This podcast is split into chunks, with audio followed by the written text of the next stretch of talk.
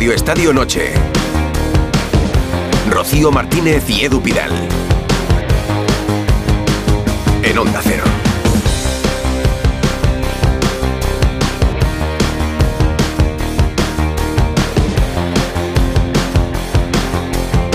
Hola, buenas noches. Buenas noches, Rocío, y buenas noches a todos. Yo creo que no ha sido tampoco un día para que nos enamoremos de la selección española de Luis de la Fuente. Ha ganado en Chipre, eso sí, 1-3. Pero ya, hombre, pero normal, ¿no? O sea, quiero decir, vas ganando 0-3, eh, ¿no? Yo creo que la segunda parte. malo. Digo que el partido no ha sido para enamorarnos de la selección de Luis de la Fuente. Directamente la segunda parte ha sido bastante mala.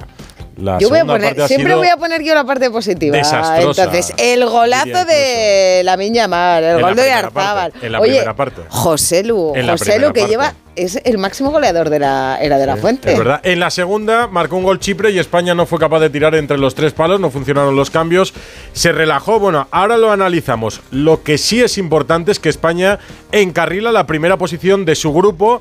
Se distancia de Escocia para, si gana en Valladolid, certificar el liderato y por tanto pasar al bombo 1 de la Eurocopa del próximo verano. Como decía Rocío, los goles de Lamín, Oyarzábal y Joselu debutaron Grimaldo, Riquelme y Aleix García y una mala noticia. Se lesionó Oyarzábal. Notó un tirón en la parte posterior del muslo izquierdo, yendo a un remate al suelo en el área pequeña y como contaba Burgos esta tarde en la brújula, va a abandonar la concentración de España, volverá a Donosti, no estará para el partido del domingo a las 9 menos cuarto en el José Zorrilla de Valladolid. Bueno, y de la Fuente pierde, pues casi seguro para la Eurocopa también a Jeremy Pino, porque hoy el Villarreal ha confirmado que tiene, pues yo creo que las palabras más temidas por un futbolista.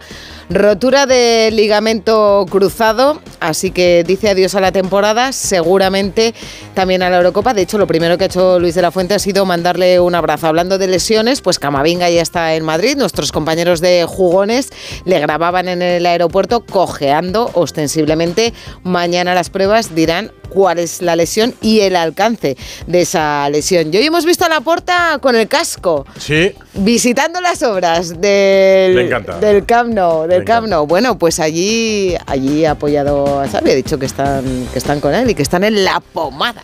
Estamos pendientes de lo que está pasando en las finales de la ATP en la Copa de Maestros porque hay un partido que está en juego y de ese partido depende la clasificación del número uno, de Novak Djokovic. Mañana jugará Alcaraz, pero insisto, hoy está pendiente la clasificación de Djokovic.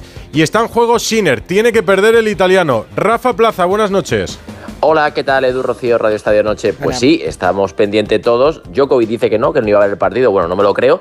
Ha ganado un set cada uno, uno para Sinner, uno para Rune. Estamos en el tercero, 4-3 ganando Rune. Ahora ventaja para que ponga el 4-4. Sí, sí, máxima emoción. Así que estamos, bueno, con la clasificación de, de Rune. Pero ¿es Eh, biscotto o está dignificando el tenis Sinner? Rafa? a ver, yo pensaba que iban a ser inteligentes desde el punto de vista de si no nos cargamos a Djokovic ahora, igual nos gana el torneo el domingo. Pero visto lo visto, dos horas 22 minutos, se lo están dejando todo. Aquí no hay biscoto que valga y están jugando por todos los dos. Claro, pero digo, ¿y el público con quién va? Claro, pues, Sinner es el local, ¿no? Y, pero no sé, también querrán ver a, a Djokovic, ¿no? Además, entonces... El público va con Sinner, está entregadísimo. Yo creo que han visto a Sinner también esta semana, que es verdad que ha estado muy bien, que creen que puede ganarle a cualquiera y están con él. De hecho, Rune las ha tenido con el público también por el apoyo a Sinner. Es más un ambiente de Copa Davis cuando juega el italiano esta semana. Así que no hay dudas ahí. Todos con Sinner aquí en Turín. Pues no cortamos comunicación con Turín y nos cuentas el final de ese partido en este Radio emoción, Estadio ¿eh? Son las 11 y 34 y vamos a ir hasta la una y media. Hay que hablar de España. Rocío Martínez y Edu Pidal. Radio Estadio Noche. Y lo vamos a hacer con Enrique Ortego. Buenas noches. Buenas noches, Rocío. Hola, Buenas noches, Quique. Edu. ¿Qué Muy pasa? buenas. Oh, ¿Te ha gustado España, me has dicho, no? Me ha encantado. La ¿Tú con, qué parte. te quedas? ¿Con el optimismo, que soy yo? ¿O es la primera yo- parte, mejor dicho? Eh, ¿Es no, la no, primera no parte estoy o de la acuerdo segunda? Con su pesimismo, Claro. sobre todo, de la segunda. También. ¿Estás de acuerdo con el pesimismo de No, la no, segunda? no estoy de acuerdo con su pesimismo de la segunda, porque tú ya ganas 3-0, has visto que un compañero tuyo se ha, se ha lesionado y Ay, de cierta claro, gravedad. claro, Y dices, ¿para qué voy a estirar como ha estirado él para rematar ese balón y me da otro tirón a mí me quedo un mes fuera? No sé qué. no? Todo eso se piensa, son, son humanos también y piensan. Y estaban haciendo dos cosas a la vez, jugar y pensar. Tú Oye, estás- mira. estás- te lo has pasado bien. No, pero, Ah. pero yo comprendo la segunda parte. Hay que ser prácticos de vez en cuando. comprendo. No, Hay que no, ser prácticos cuando gustado- se puede. ¿Ves? Aquí hay pluralidad, porque si me lo dice antes no lo traigo, pero tenemos pluralidad. Sí, ¿eh? hombre, después de que llevo aquí cuatro horas. li- libertad de academia, libertad de academia. Y Mira qué alegría le hemos dado un poco a los chipriotas también, que llevaban 400 y pico minutos sin meter un gol. Pues oye, lo han celebrado también. Susana Guas. Buenas noches. Hola, Susana. Yo estoy con el maestro. Ortego, vamos a ver. Es un trámite que hay que pasar y menos mal que se ha hecho en la primera parte, rapidito en, en media hora, porque es verdad que luego ven a Oyarzábal, esperemos no sea mucho lo que tiene, y claro, ya juegas con el freno de mano puesto, ¿no? Pensando que, ojo, no, no, no me pase a mí. La segunda parte, prescindible. Y ahora esperar el domingo que va a ser apasionante contra Georgia Sí. también. Has pedido entradas, ¿no? ¿Cuántas has pedido? Me han dicho que has pedido 10 o 12 Sí, sí, entradas para Valladolid. Cuando ya me voy para allá, Oye, cuando acabe eh, el programa es el voy para allá. José Lu, ¿eh? igual tu español se queda así José Lu, ¿no? Como siga así. Bueno, ya se ha quedado, o sea que ya se ha quedado, ya da igual, ¿sabes? Ya, mira, entre José Lu, Puado, que también está lesionado, un, un- un drama. Pero es verdad que, que en la selección, bueno, ahora ya adelanta Morata. Lleva cinco goles. Cinco goles. Con De La Fuente. O sea, lo que toca lo convierte en oro. Yo creo que es un chaval, vamos, que, que es un fijo ya para De La Fuente seguro. Oye, Porque cuidado. cada vez que va, marca un gol. Los dos delanteros centros para la Eurocopa tienen que ser Morata y Máximo José. goleador de, este año 2023, ¿no? Vamos Oye, cuidadito, cuidadito con la hoja de servicios de Luis de la Fuente, ¿eh? Nueve partidos, ocho victorias, una derrota, 24 goles a favor, cinco en contra. El látigo serrano, vamos, esto es casi inmaculado. Hola, látigo. Es para, para darle una ovación cerrada a Luis de la Fuente, como a él le gusta. Pero sí, es que es verdad que Revienta Caldera. esta fase de, esta fase de clasificación a mí me, me chirrían mucho porque no sé qué pinta, sinceramente, ¿eh? en, el fútbol actual de 2023 no sé qué pinta España jugando con Chipre o qué pinta eso, Italia jugando con Azerbaiyán, que sí que de repente un día se te da mal y empatas, pero no sé, a mí me parece que estos partidos no van a ningún sitio, no generan un gran interés y lo único que hacen es estorbar o que encima algún jugador, claro, se te lesiona Oyarzábal jugando contra Brasil y te va a dar rabia si eres de la Real, pero se te lesiona jugando contra Chipre y te tiras de los pelos. Sí, yo iba a decirlo cuando habláramos de Camavinga. Se habló en su día de que los partidos de la selección se jugaran en junio, cuando acababa la temporada. Y Claro. yo creo que es algo que hay que plantear. Claro. Porque estos son partidos que, que no sirven para nada. ¿Y quién paga, No, además? y luego ves que se lesiona Jeremy Pino, pobrecito, con el Villarreal, pero bueno, es que es su club. Eso ya está dentro de lo que pueda pasar. Courtois se lesiona en un entrenamiento con el Real Madrid. Pero ahora mismo lo de Camavinga o Yarzábal, pues totalmente prescindible. Abelardo, eh, uno levanta el pie del acelerador cuando va ganando 0-3, cuando es muy superior ante Chipre, cuando acaba de ver que se ha lesionado un compañero. Buenas Abelardo noches. no, Abelardo no, otro no sé. Buenas noches. Hola, Pitu. No, yo, yo estaba, Enrique, que estaba yo como para levantar el acelerador cuando iba con España o, o con el Barça. Oye, Bueno, oye, igual lo pero pueden levantar lo- los de arriba, ¿no? No los de atrás. Esta mañana he escuchado ver, tu pero- frase de Gibraltar, que no Ah, me la sí, sí, inventé sí, yo sí, ayer. También, en jugones. Es buenísimo, En ¿eh? jugones, en la sexta no lo me- han sacado. No, no, que- No, quiero que decir que lo- mucha gente te me miró ayer, ¿eh? en el estudio mucha gente me miró cuando dije lo de Gibraltar y como tú dijiste, ah, pues no me acuerdo, digo, anda mi madre encima. No, esto- pero después te dije, posiblemente lo haya dicho, ¿no? ya, ya, ya, que pero que no te estoy echando nada en cara. pero es que, que ha sido gracioso que es que hoy tal, te- la han echado la, frase de ni que No, no. hubiéramos perdido Gibraltar. Bueno, no, yo, creo- yo, yo creo que, a ver, sin querer, eh, claro que piensas. eh, primero, bueno, porque tiene, hay otro partido el domingo, eh, hay otro partido el, el domingo y solo quedan 72 horas, y después está tu club, claro. Entonces es normal que si tú el primer tiempo vas 0-3, pues es lógico que después levantes el acelerador. Eh, yo creo que además, bueno, ha habido una nota positiva, que otros tres jugadores han debutado. Creo que son, si no me equivoco, 11 jugadores los que han debutado ya con De La Fuente. Eso, eh, la verdad que eso dignifica mucho a este seleccionador que no mira para nada. eh, da igual el club en el que juegue cualquier jugador que, que lleva a los que él ve que está más en forma. Y creo que es perfecto. Primeros de grupo, creo que, que el, el domingo, por lógica, se va a ganar a Georgia. Seguiremos, acabaremos primeros, 21 puntos de 24 creo, y seremos cabezas de serie y, y a esperar al europeo. Y yo la verdad que muy ilusionado con esta selección porque gente joven con hambre y a mí me transmite muy buenas sensaciones, la verdad. Pues me quedo solo, me quedo solo en mi análisis de la Bueno, segunda ver, parte del partido de España tienes, en Chipre. Tienes dos oportunidades dos ahora. Mira, a ver, prueba si a ver. Nos vamos a Chipre. Edu, Edu, es que yo, es que yo el último Chipre España jugamos mucho peor. No, ya, claro. Entonces por eso. sí. Pero eso debió ser porque, peor. porque no jugaste tú, Abelardo, porque te dejaron en el banquillo. No, qué va, qué va. No, casi Igual mejor hubiese sido decir un que no jugaste. 5-2. Y además en el banquillo estaba en la ¿eh? esquina, en la esquina del banquillo estaba. Dentro del banquillo estaba allí en la esquina, pegaba la al cristal. Joder, estabais, estabas ayer en la foto de las, teníais todos una cara. Clemente miraba para abajo, pero los demás. Eh, voy a intentar la conexión con Chipre, a ver qué piensan. Raúl Espínola y Fernando Burgos, Alfredo Martínez, enviados especiales de Onda Cero. Hola. Muy buenas a todos, ¿cómo estáis? Hola, buenas noches. Buenas noches. ¿Alguien me acompaña en mi análisis de la segunda mitad o sigo solo? Hombre, A ver, la segunda mitad mitad todos hemos dicho que ha sido Claro, horrible. ¿eh? El análisis sí, pero no la sensación global. Que Yo- yo he entendemos dicho que sea que horrible. no es un partido para enamorarse. Eso es. Exacto. Claro. Entendemos que sea horrible, es lo que hemos dicho. Pues mira, yo solo el gol de la Yamal ya es para enamorarte. ¿Qué quieres que te diga?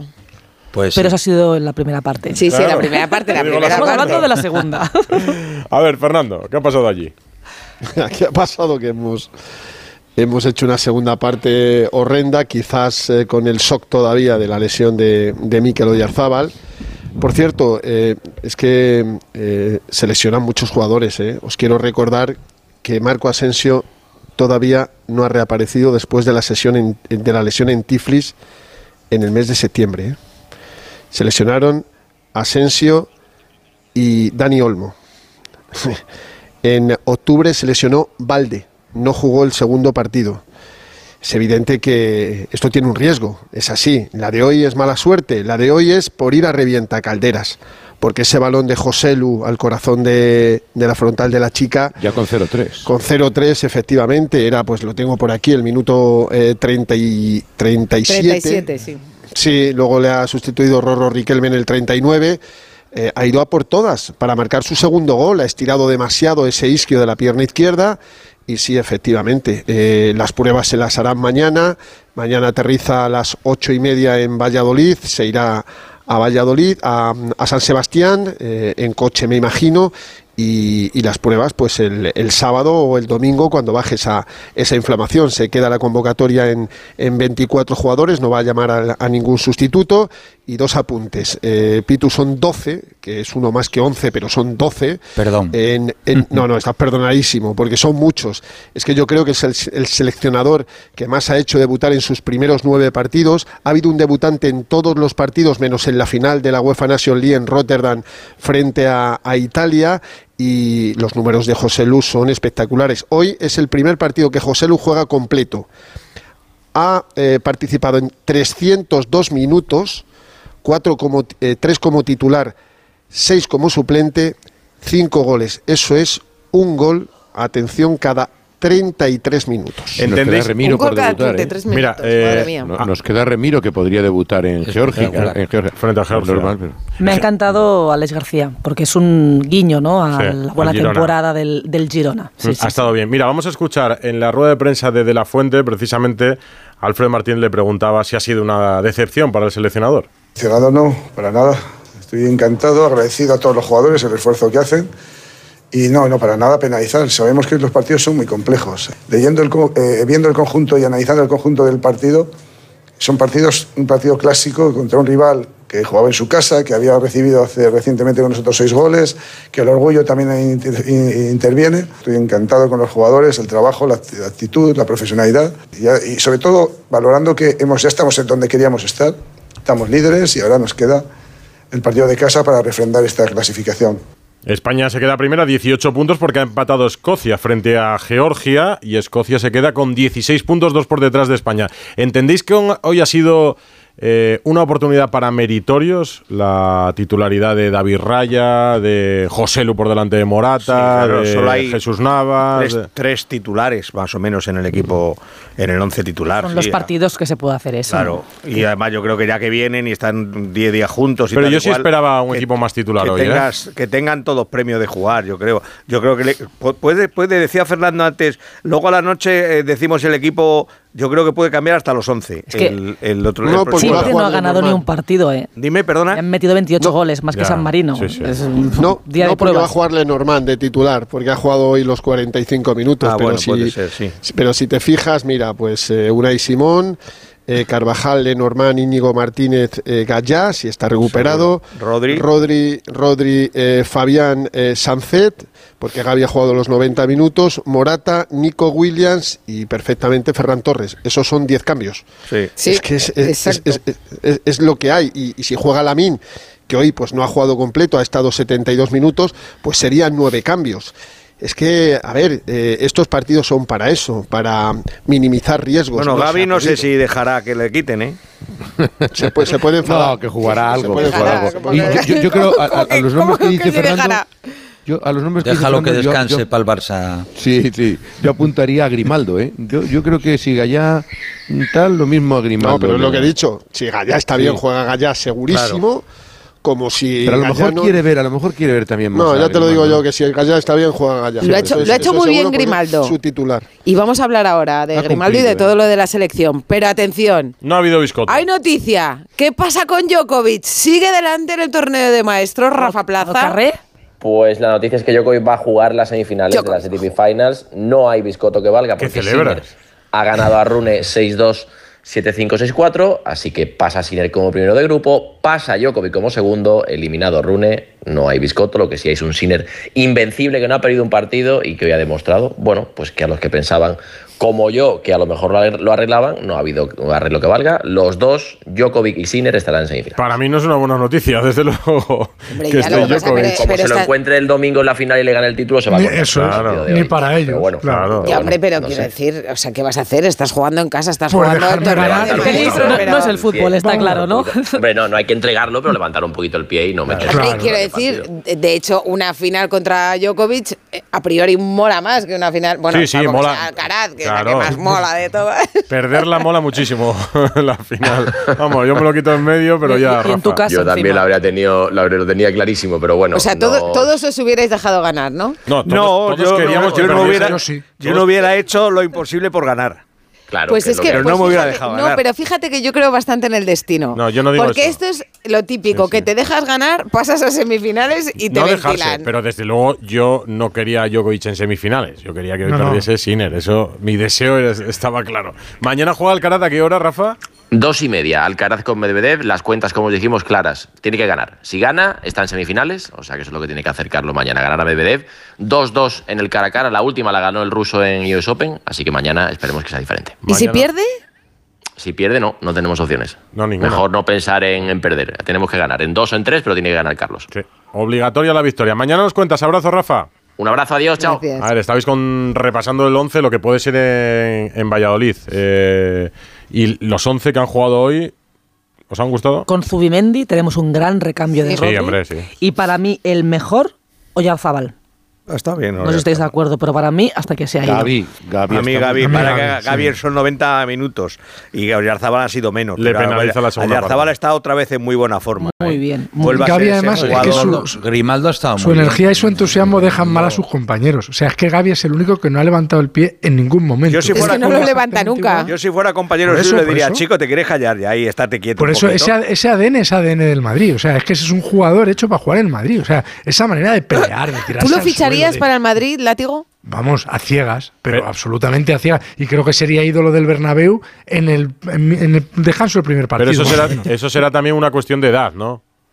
No, bueno, con la, con la edad, con la de Gaby, con la No, edad de no, Gaby no. levantas menos el pie. No, no, No, no, Con la no, yo sé de alguno que con la edad de Gaby no ha debutado todavía. No, no, yo creo que es, que es una cuestión de carácter. Eh, es verdad, la lesión de Yarzábal creo que es la primera que tiene después de la, de la rotura de cruzado que tuvo también, ¿no? Sí, sí. Yo, por ejemplo, eh, a Lamin, yo a Lamin le, le exijo mucho más que lo que ha hecho. El gol es un golazo, pero él tiene que, eh, si ya, si está, eh, ya ha demostrado que todo lo que tiene dentro, tiene que intentar hacer más cosas, No tiene que aparecer mes, ¿eh? Navas tiene que pedir, claro, yo no sé qué le pasa, está, co- está como cohibido. Es una Ya- fantasía el gol que marca. Sí, pero luego todo el también partido... la has visto La tan tranquilidad que tiene, Por eso- cómo sienta, o sea, no solo al que portero, que, quiero es más decir, normal, es Rocío. que el defensa queda por los suelos Meto también. ese gol a los cuatro minutos como la ha Y te metido. vienes el- arriba. y me- Bueno, y digo, hoy es mi día, que estos chipriotas son todos primos hermanos míos. Les voy a hacer, voy a hacer el partido de mi vida. Y se esconde, es verdad que le ha metido en una situación rara, porque eh, De La Fuente ha pedido a Navas que fuera el que diera la amplitud por fuera, y a él le ha metido ahí Un en un calle, el callejón del 8 entre José Lu y Navas, y estaba como acobardado. Claro, es que Navas está coborda, ot- otro, que te sube No, lo que 50 pasa, veces. A ver, Enrique, eh, él se metía hacia adentro porque ellos hacían una defensa de cinco atrás. Entonces se enfrentaba eh, prácticamente Navas contra su carrilero. Claro, ¿Y qué le pasa a Lamin? Pues que tiene 16 años, Enrique. que Ya, es que ya, no pero, puede- pero yo creo que No, tiene no, se pero ver, lo yo tiene te entiendo, yo te entiendo, yo te entiendo lo que quieres decir, lo que quiere decir. O sea, Yo que es positivo lo que quiero decir, pero es que yo creo que tiene Sí, tanto sí, dentro sí, por que tiene que a veces parece que se esconde de- detrás del defensa. Tú No, pídela, no, no pídela que, te la den y si se te cabrea Lewandowski, pues que se cabree Lewandowski. Tú Pero eres yo creo que no está con, con la chispa de al principio. Eso a ver, es. cuando tú tienes 16 años, eres, y aunque tengas 25, eres un driblador como es eh, Yamal, eh, tienes que tener esa punta de velocidad. Yo creo que ahora no está tan fino y evidentemente pues no se atreve a hacer esas cosas y pensando que tiene 16 años, o sea, que es... pri- que es primer año juvenil, ¿no? Segundo. 16 años era me pierdo con Sí, las primero, categorías, primero, es primer sí. año juvenil. Yo, yo no sé O sea, si ahí, no puede, fíjate, eh, Pitu, si, Sí. si Xavi cuando trata de protegerle y él explica, eh, señores, estamos ante un chico de 16 años, no le podemos eh, quemar, eh, tengo que ir con cuidado con él. Si esa pausa que le, que le mete Xavi desde, pues un poco desde la experiencia, ¿no? Del que ha sido jugador, no le, no le corta un poco la meada a Yamal. Es decir, él está en ese momento eh, acaparando todas las portadas y, y- fina. y de- y sí, deslumbrando y de repente entraba y dice, sí, sí, pero ahora al banquillo dos partidos. O sea, si Valdán hubiera eso hecho con, con Raúl, en el quinto partido, no sé cómo se lo hubiera tomado. Me refiero que es difícil porque es jovencísimo, pero es que precisamente esa juventud es lo que le tiene que hacer ser irreverente. O sea, no, no re- enfrentarse a lo que sea. Ya, pero se nota No, pero a ver, yo creo que una cosa es que a lo mejor lo que le diga, lo que diga Xavi eh, en prensa a, que lo dice, a lo que le dice en privado. Yo creo que Xavi, además, es un entrenador que todo lo contrario, pide a sus jugadores y más y menos de, a los que juegan en banda que arriesguen, que hagan un uno contra uno cuando puedan. Y, y todo lo contrario. Otra cosa es que Xavi lo quiera proteger a nivel eh, periodístico y no meterle presión a, la mina en ese sentido. Yo, yo a él lo veo, es un chico que lo veo fenomenal. Yo, a ver, lo que creo es que hay que cuidarlo y hay que tener mucho cuidado y paciencia con él, que tiene 16 años, que si ahora esperamos, es que si ya mal ahora hace 25 o 30 partidos a un nivel sobresaliente, claro, lo que hablas tú, estaríamos hablando de un Raúl, de un Messi, pero esos son jugadores únicos. Ojalá Yamal sea un jugador único, pero hay que ir despacio con él y, poco a poco y, y no meterle ninguna presión al chaval. Todo lo contrario, liberarle, que, se, que esté tranquilo, que juegue lo más tranquilo que pueda y calidad y condiciones tiene para darnos muchas alegrías, tanto en el Barça, los que somos del Barça, como en la selección y disfrutarlo. Sí, en la selección se nota que, que Yamal, que llegaba tristón del Barça, es querido en el equipo. El propio José Lu habló maravillas de él, ¿no? Con su juventud, lo que decís, o sea, está viviendo una irrupción espectacular, todo el mundo apunta de que va a ser un jugadorazo y una gran estrella, lo que tú quieras, pero el fútbol también tiene sinsabores. Y claro, en su club no juega con Chipre. Ya, ya. Claro. Ni lleva un buen mes, Ya, que ya. yo creo que tiene que afectar para no llegar bien con Pues España. Vamos a, no vamos escucharle, porque ha hablado después del partido sobre su gol y sobre el asunto de Lewandowski, que ya sabéis que le dijo el otro día, segundo palo, segundo palo, pero luego va el chaval a darle la mano, Lewandowski no se la da. Lewandowski dijo que no, que eso, que no era nada. Vamos a escuchar a Lamin hoy. Pues yo he visto la pelota ahí, he visto que tenía el portero delante, pues he recortado hasta quedarme solo. Pero muy bien, muy contento por la victoria del equipo y por poder ayudar con el gol. Bueno, muy feliz, muy cómodo también, gracias a mis compañeros porque me ayudan mucho en todo el campo. Yo creo que se nota mucho, pero nada, muy feliz de poder vestir esta camiseta. Bueno, yo creo que ya lo he explicado, son cosas que pasan dentro del campo. Nada, como un compañero más, me llevo muy bien y no hay ningún problema en el vestuario, estamos todos muy bien y muy contentos. Pues bien. eh, Es que hay que creerlo. 16 años. La ya, pero la carita que se le quedó, o sea... Sí, pero hay que creer lo que dijo Lewandowski, que fue un accidente total. Porque precisamente el polaco no es conocido como un futbolista de grandes broncas. Ya. No lo es, ¿no? Entonces, bueno, yo, Yo creo que dentro de canta poco mucho. va a tener un detalle con él. Pues seguro. El campo, No, Lewandowski. ca- cantó mucho porque es joven. el por campo la un día Lewandowski que hay. algo, algo le va Le a regala la camiseta. o- No, le- o si hace una gran Le jugada se va a ir hacia él y que le vea todo el mundo. Si mete un gol le va a levantar así a lo, a los Jenny Hermoso. Eh, cosas de esas, ¿no? Te pueden fichar, te pueden fichar los futbolistas como, Como asesor. asesores de imagen. Claro. tengo, como tengo mucho tiempo libre, lo que me faltaba ya, asesor de imagen. Se lo damos gratis aquí. el Igual te consejo retiras, en ¿eh? Radio Igual te Estadio retiras ya Noche. con eso. Más o menos. 12 menos 5, estamos hablando de la victoria de España que está a punto de clasificarse como primera de grupo para la Eurocopa de 2024. Radio Estadio Noche. Rocío Martínez y Edu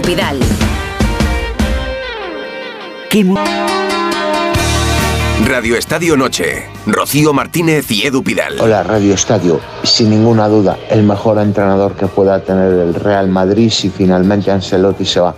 Un saludo. 608-038-447 y arroba Radio Estadio N, Ana. Sí, porque hemos preguntado si ven a Xavi Alonso preparado para entrenar al Real Madrid. El 82% opina que sí, el 18% opina que no. Y la mayoría de los mensajes, como el de Carlos, que no llega, dice que sí, que totalmente, que le ven preparado con mucho criterio. Ya lo tiene como entrenador y lo tenía antes como jugador. Venía a cuento Ah, porque... otra, otra pregunta podría ser Raúl o Xavi Alonso. No, Esa la podemos hacer digo, otro ve- día. venía a cuento, se nos ha ocurrido preguntar esto porque hoy Burgos en la zona mixta le ha preguntado a Grimaldo por la posibilidad de que Xavi entrene a un grande de Europa, por ejemplo al Real Madrid, ¿no, Fernando? Sí, me lo ha puesto el chaval. Estaba ahí, digo, pues mira, le fichó para el Bayer Leverkusen esta temporada y evidentemente había que preguntarle, ¿no? Eh, pocos en esta selección conocen también a Xavi Alonso como Grimaldo y lo hemos hecho así. Llevas tres meses y pico con Xavi Alonso. Eh, Se está hablando mucho de que los grandes le quieren, Liverpool. ¿Tú le ves preparado para entrenar a un grande, por ejemplo, al Real Madrid? Esa pregunta ya me la han hecho muchas veces, ¿no? Eh, yo creo que, que es un grandísimo entrenador, que está preparado para, para todo, pero es una decisión suya porque, porque al final eh, los grandes entrenadores deciden a qué equipos entrenan y, y él es uno de los grandes entrenadores de- del fútbol europeo, del fútbol europeo y, y él decidirá lo que hará en el- su futuro, pero, pero está claro que ahora está pensando en, en intentar eh, ganar cada partido para, para ganar la Bundesliga este año. O, o sea que sí, que le ve preparado. Y esa, esa risa inicial, muy bien, Fernando. ahí. ¿Lo veis o no? Yo sí, pero yo lo veo en el Madrid, en el Liverpool o en el Bayern. Es que tiene tres puertas abiertas. Y yo creo que en su contrato esas puertas abiertas están con los tres. Que si llega uno de esos tres equipos, eh, podría rescindir el contrato que tiene con el. ¿Quién necesita más a Xavi. Alonso ahora mismo? ¿El Bayern, el Liverpool o el Real Madrid? Yo es que no- ahora Cuando digo ahora mismo, cuando digo ahora mismo digo va a llegar verano, al Madrid, ¿eh? Cuando digo ahora mismo digo el verano. Cádiz mejor. Cuando Sí, digo ahora, incluso que no está Camavinga, que juegue a Xavi Alonso y insisto, Kroos. cuando digo ahora mismo digo en verano, en Sí, el sí. verano de Lo 2024. digo ahora mismo. Como el Madrid gane la Champions, Ancelotti renueva. Claro, Yo- sí, sí, efectivamente. Ya, pero la premisa Sí, que pones sí. ¿Sí? Y si gana la Euroliga, que renueva a Chus Mateo. pero Hola, claro, que se lo van a ofrecer seguro. y si Pero, aquí que le toca la lotería se retira. No, porque pero- todo el mundo está diciendo ya que, que se va a Ya, Brasil. no, Pero eh, en enero, Ancelotti va a esperar en enero que el club le diga algo. Si el club en enero no dice nada, Ancelotti firma por Brasil. ¿eh?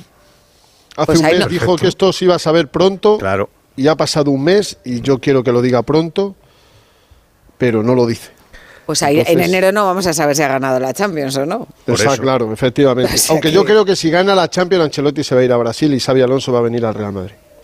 Exacto. ¿Mm? En Y todos si los no la gana, escenarios. también, entonces. podrá- tendrá que liberarse. ¿En todos los escenarios lo ves así? Sí, hombre, está firmado ya, Alfredo. Yo creo que hay una cláusula con los tres clubes esos, ¿eh? Liverpool, Exacto. Bayern y Real Madrid, una cláusula liberatoria con el Bayern Leverkusen. Si vienen sí. alguno De de, los hecho, tres. cu- cuando el Madrid contacta con él el verano pasado, él le, o sea, le dice que no por respeto al Leverkusen, que es el club que apuesta por él, y porque cree que su trabajo en siete meses está incompleto, a pesar de haber, haber hecho un muy buen trabajo. O sea, Xabi Alonso ya pudo ser entrenador del Madrid esta temporada, pero al final, bueno, pues no se dio. El Madrid dejó pasar el tiempo del 4-0, que cicatrizara un poquito la cosa, y seguir un año de transición con una bola extra para Ancelotti. Pero vamos, que, el- que el, que el siguiente paso en, en la carrera de Xabi Alonso es el Madrid, yo creo que hay pocas dudas. Es que yo creo que Xavi Alonso era, era entrenador ya cuando era futbolista también, ¿no? Vamos, o sea, y- por y la eso lo forma de dijo ver, Ancelotti, la fue de forma de ver el lo fútbol. dijo. No, y Mu- y le pega todo, lo pero, pero no es tonto. Él sabe la exigencia que hay en el Madrid, todo lo que pasa dentro del Madrid cuando pierdes dos partidos. Y evidentemente no podía venir cuando llevaba nada, un paseo en, en un club grande como es ahora el, el Leverkusen, ¿no? Pero con lo que está pasando esta temporada, tal y como están saliendo las cosas, pues ya es distinto. Aunque, mm, no sé, yo también lo veo que Pero ¿por qué todavía no es lo ves? pronto. Porque tú dices que no, que no, que no. No, sí lo veo, sí lo veo, claro que lo veo, lo veo como un entrenador de futuro en el Madrid, pero no sé si, si no lo todavía ves ya. es pronto. No, Pero ¿por qué no lo ve él? puede ser. O sea, él no se ve todavía. No, hombre, mm, es que... No es que no se vea, todo, es que todo cree que- sería muy rápido. que ¿no? puede esperar un poco Bueno, Si la más. gente no ve a Raúl, pues imagínate a Xavi Alonso. Hombre, Claro, Xavi está Raúl- liderando la es que Raúl Bundesliga. lleva cinco años para subir a Castilla y Xabi Alonso cogió al Sanse y lo subió el primer año. Es que, claro, si Bueno. Raúl hubiera ido al, al, al Wolfsburgo, que le quiso, al que fuera, y dice, mira, es que he cogido al equipo penúltimo y lo he metido sexto en la Bundesliga, dirías, coño, aquí hay un entrenador, pero de momento estamos viendo que, que en el Castilla va acumulando fracaso tras fracaso. O sea, Xabi Alonso ahí la ha adelantado por la izquierda, vamos. ¿A quién elegiríais vosotros? Yo a Raúl. El que resopla es Enrique Ortego. Uf, es que no sé. Yo estoy con el Castillo yo la sé a Raúl. que para el club yo creo que ahora está Sí, Xavi por delante de No, Raúl. pero para ti te están diciendo. ¿A quién, a quién- No, yo a- no, a no, no cualquiera de los a cualquier es que cualquiera de los dos. O sea, que no responde. Hay que ¿A quién mojarse un poquito. A Raúl. Mira. ¿has visto cuando preguntas? ¿Y tú, Fernando? Para que veas. Yo a Xabi Alonso, pero el día del Cádiz ya directamente. Xavi Alonso sin ningún género de duda. No sé, a ver, Pitu, lo que pasa con Xavi es que está cogiendo mucho cartel, o sea, el, el hecho, porque partidos de Xavi yo creo que eh, yo he visto dos esta temporada. No creo que la gente, eh, el aficionado que va al Bernabéu no creo que esté viendo la Bundesliga ni al Leverkusen, pero ve la clasificación, ve al Leverkusen primero, ves los highlights, los mejores momentos de los partidos del y, ves, Bayern. y ves lo que era Xavi como futbolista. Que lleva Como nos 37 pasa con Grimaldo, ¿no? Sí, más o menos. ¿O no, Abelardo? A ver, eh, yo creo que un entrenador no solo aparte se ve eh, porque ahora vaya con el Bayer Leverkusen líder en la Bundesliga, porque es así. Yo también vi los partidos de la Real Sociedad B cuando la Real Sociedad B, por ejemplo, descendió y ya se veía un equipo con identidad, con una forma de jugar eh, que a mí me gustaba, me apetecía ver a, a la Real Sociedad B. Pero sí que es cierto que al final mm, estáis hablando una cosa, acabáis de decir que, bueno, Raúl lleva cinco años eh, que no asciende al Castilla. Yo creo que al final eh, quien decide va a ser Florentino. Eh, en el Barça, cuando llegó Guardiola, sí que es cierto que había ascendido, pero asciende el Barça B de tercera a segunda B. Cuando llega Zidane al Madrid creo que estaba en el Castilla y no tenía tampoco ninguna experiencia, sí que es cierto No. que era Zinedine Zidane, pero tampoco tenía Había estado una de experiencia. segundo con Ancelotti. No. Bueno, pero no había entrenado. No había entrenado, Rocío. O sea, sí, estaba de segundo con Ancelotti, pero no había entrenado. Entonces yo creo que es lo que, lo que le gusta a Florentino. Eh, ah, no sé si entre Raúl quién está mejor preparado. No los conozco a nivel de, de verlos entrenar o, o no. No significa que porque Xavi Alonso esté primero en la Bundesliga. No, digo esté que eso le da, que eso le da caché de cara al aficionado, Castilla. digo, ¿eh? De cara al aficionado, Bueno, a la gente, pero al yo creo- debate. Pero bueno, a- pero Ra- Raúl en el Madrid es como podía haber sido Guardiola en el Barça, cuando Sí. llega Pepa al Barça. O sea que, hombre, si me dices de otro, si- pero, si Guardiola- pero Raúl, Raúl es Raúl. ¿Y los dos? Si alguien consigue el milagro Juntos. de quitar una Bundesliga al Bayern, solo por eso, o sea, solo por eso va a ser entrenador de un grande seguro. El último entrenador No, no, que le quitó una Bundesliga al por Bayern supuesto. fue Don Jürgen. Club. Y Don Jürgen, evidentemente, se, se vio que iba a ser un pedazo de entrenador, pues como, como lo Sí, demuestra claro, la y si temporada. ahora Xavi. Alonso pierde ocho No, lo partidos en la está- lo que Bundesliga, ya está- le Es que no- sacrificamos al amanecer. No, no, lo que digo es que no va a ganar la Preparado. Bundesliga. No creo que el Leverkusen. Pero, pero lo que digo es que en Xavi Alonso, es lo que explica el, el Pitu, es que la Real B jugaba de maravilla. Es que el juvenil que entrenaba Xavi Alonso jugaba de maravilla, porque su manera de entender el fútbol es una manera. O sea, es que en el tercer partido del Bernabéu la gente va a alucinar. Eso sí, siempre que le hagan un equipo Con- un poco. Látigo, como decías antes, de tiene ADN Barça, ¿eh? Porque Xavi Alonso era un grandísimo admirador de Johan Cruyff, pero grandísimo. Claro. Y, se- le y entrena cuando Guardiola. le, le tiene un año a Ancelotti dice yo Le me voy con Guardiola. pero, quiero aprender. Eh, ADN Barça, de, de, de- hablamos del ADN Barça de, de. Cruyff y de Guardiola, Sí, no, no de este, ¿no? Eso es, eso es, eso es ADN Barça. ¿no? Porque ya el ADN Barça no, no es el ADN Barça que todos hemos entendido y que llevamos toda la vida hablando sobre él. ¿eh? Yo, yo el ADN Barça del que he conocido no es el del equipo de Xavi del año pasado ni de este. Es, es otro ADN, es el ADN Barça, el, el- el otro, este no. Bueno, este yo creo es, que este es un equipo normal yo creo que que, que gana genérico 1-0 como los demás, Lo conoce todo juega el mundo y y que ahora bien. se salga un Claro, poquito del libreto pues- Xavi por los futbolistas que tiene, no quiere decir que no sea el mismo No, es que no creo es el que en la mismo, Supercopa Alfredo. de Arabia, en la creo que- época- creo, que, creo que en la Supercopa de Arabia sí se vio un poquito de ADN Barça Un día. con Xavi en el banquillo. Yo, creo, yo creo que Xavi fue un grandísimo futbolista camaleónico, capaz de adaptarse a diferentes modelos de juego y a diferentes entrenadores, eh, antagónicos completamente Pero unos es de que en otros. esa, en esa época de Guardiola, además, en la época de Eh, Guardiola y Mourinho, eh, estaba en el otro bando, ¿eh? Xavi Alonso. No, el Liverpool, Múnich y Madrid y San Sebastián incluso tuvo entrenadores de, de todo muchos tipo. perfiles. Sí, de muchos De muchos, perfiles de y muy diferentes. Yo creo que lo que es es camaleónico. Era para el muy valorado para- por Mourinho. O sea, para Mourinho era. Para el látigo Ah, me que si el recuerda. Alonso es que pues, en aquel momento entre Camacho, Florentino, Florentino y Camacho, pero al final no vino Bueno, no cuando tenía olvidéis que venir su padre también, 21 Perico años, Alonso, que fue y Perico Alonso, su padre, que también tendría una gran influencia sobre Pero, él. que fue Alfredo, ¿qué nos estás diciendo? ¿Que lo quieres eh, de entrenador para el Barça, por si acaso, o qué? No, no, yo, mira, yo conozco a Xavi Alonso desde hace muchísimos años cuando jugaba al fútbol y sé que él tenía una querencia en el Barça importante, antes de fichar por el Madrid, ¿eh? Ah, cuando era jugador de la Real Sociedad, y eso lo sabrá Pitu porque le, le habrá tratado y, y él tenía una admiración por ese estilo de juego y esa filosofía. Oye, Bueno, jugó su padre allí, Alfredo. Sí, sí, por eso te digo que Su padre yo, en yo el cuando hablaba con él, yo cuando hablaba él. con él y cuan- cuando, estaba en el Liverpool, él hablaba maravillas de, de la filosofía Barça, de la forma de jugar, de entender el fútbol, antes de que explotara Guardiola, por supuestísimo, y era por aquel entonces cuando, Sí, cuando pero él se empapó de demasiadas. Sí, bueno, luego, luego cambió, luego cambió. No, no, luego- no, no, no es cambiar, no es cambiar. Él tuvo a Vicente del Bosque, que no tiene nada que ver con el ADN Barça. Él tuvo a Mourinho, que no tiene nada que Pero- ver pero con yo el te digo ADN que Barça. el- el Xavi Él Alonso tuvo a Ancelotti, en yo también le conocí. Y yo le, y yo le he conocido en la Real y te puedo asegurar que son tantas filosofías juntas que es complicado decir. Él estuvo con Ancelotti en el Bayern de Múnich, ¿eh? Él estuvo. No, en el Madrid, no, no, él, él huye de Y Ancelotti, con- se va con Guardiola. Y con Rafa Benítez en el Liverpool. A ver, y es que con Rafa Benítez. Él- es que él tiene siete entrenadores tan diferentes, tan diferentes, que es por eso él ha cogido lo mejor de cada uno de esos y se ha convertido en un grandísimo entrenador. Por cierto, Látigo, eh, el, eh, al Bayern no le quitan una, una Bundesliga porque Bellingham está lesionado en la última jornada. No se Claro, la sí, sí, pero- el pero no Borussia la Dortmund, que no me acuerdo ni quién era el entrenador, pero sé que estaba, que estaba Bellingham. Pero que Xavi Alonso va a entrenar más pronto que tarde al Real Madrid, lo Es saben, lo saben De todo el todos los rincones de Valdebebas y del Bernabéu. Y mira, y tenéis una encuesta para hacer, ¿eh?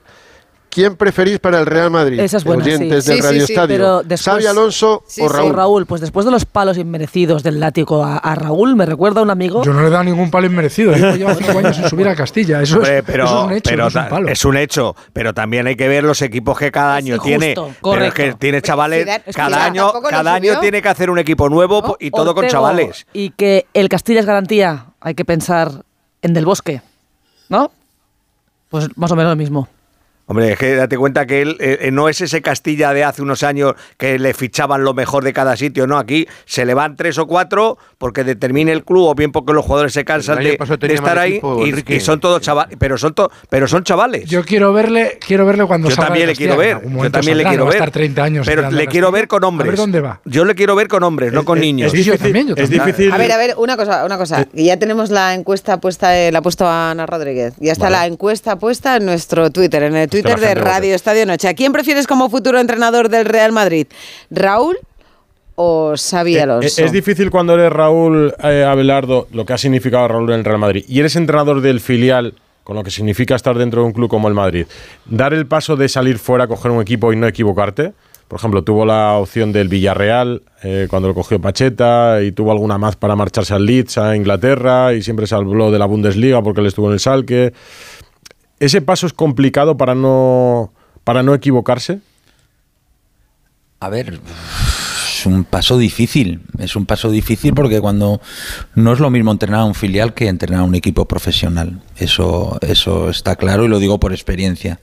Yo entrené varios años al, al filial del Sporting. Pero bueno, yo creo que es un paso que Raúl va a acabar dando. No sé si será entrenador del Madrid, pero seguro que va a, a salir de- del Real Madrid B y si no entrena al Madrid, pues a ir a otro equipo porque haya tenido ofertas y seguro que se irá. Ahora, bueno, eh, también hay que pensar también, eh, bueno, Raúl tiene una familia, también Eso mover a la familia no es tan fácil porque, bueno, Son muchos. creo que Raúl además tiene cuatro o cinco hijos, ¿no? Sí, Y- sí. Eso, por eso, bueno, cinco, eso influye. Cinco son, La ¿no? hija juega en el Madrid. Hombre, hombre, Bueno, no, el no, chalecito de la finca, a mí hombre, me claro que Curioso, ¿eh? Que de cinco es que hijos. influye mucho.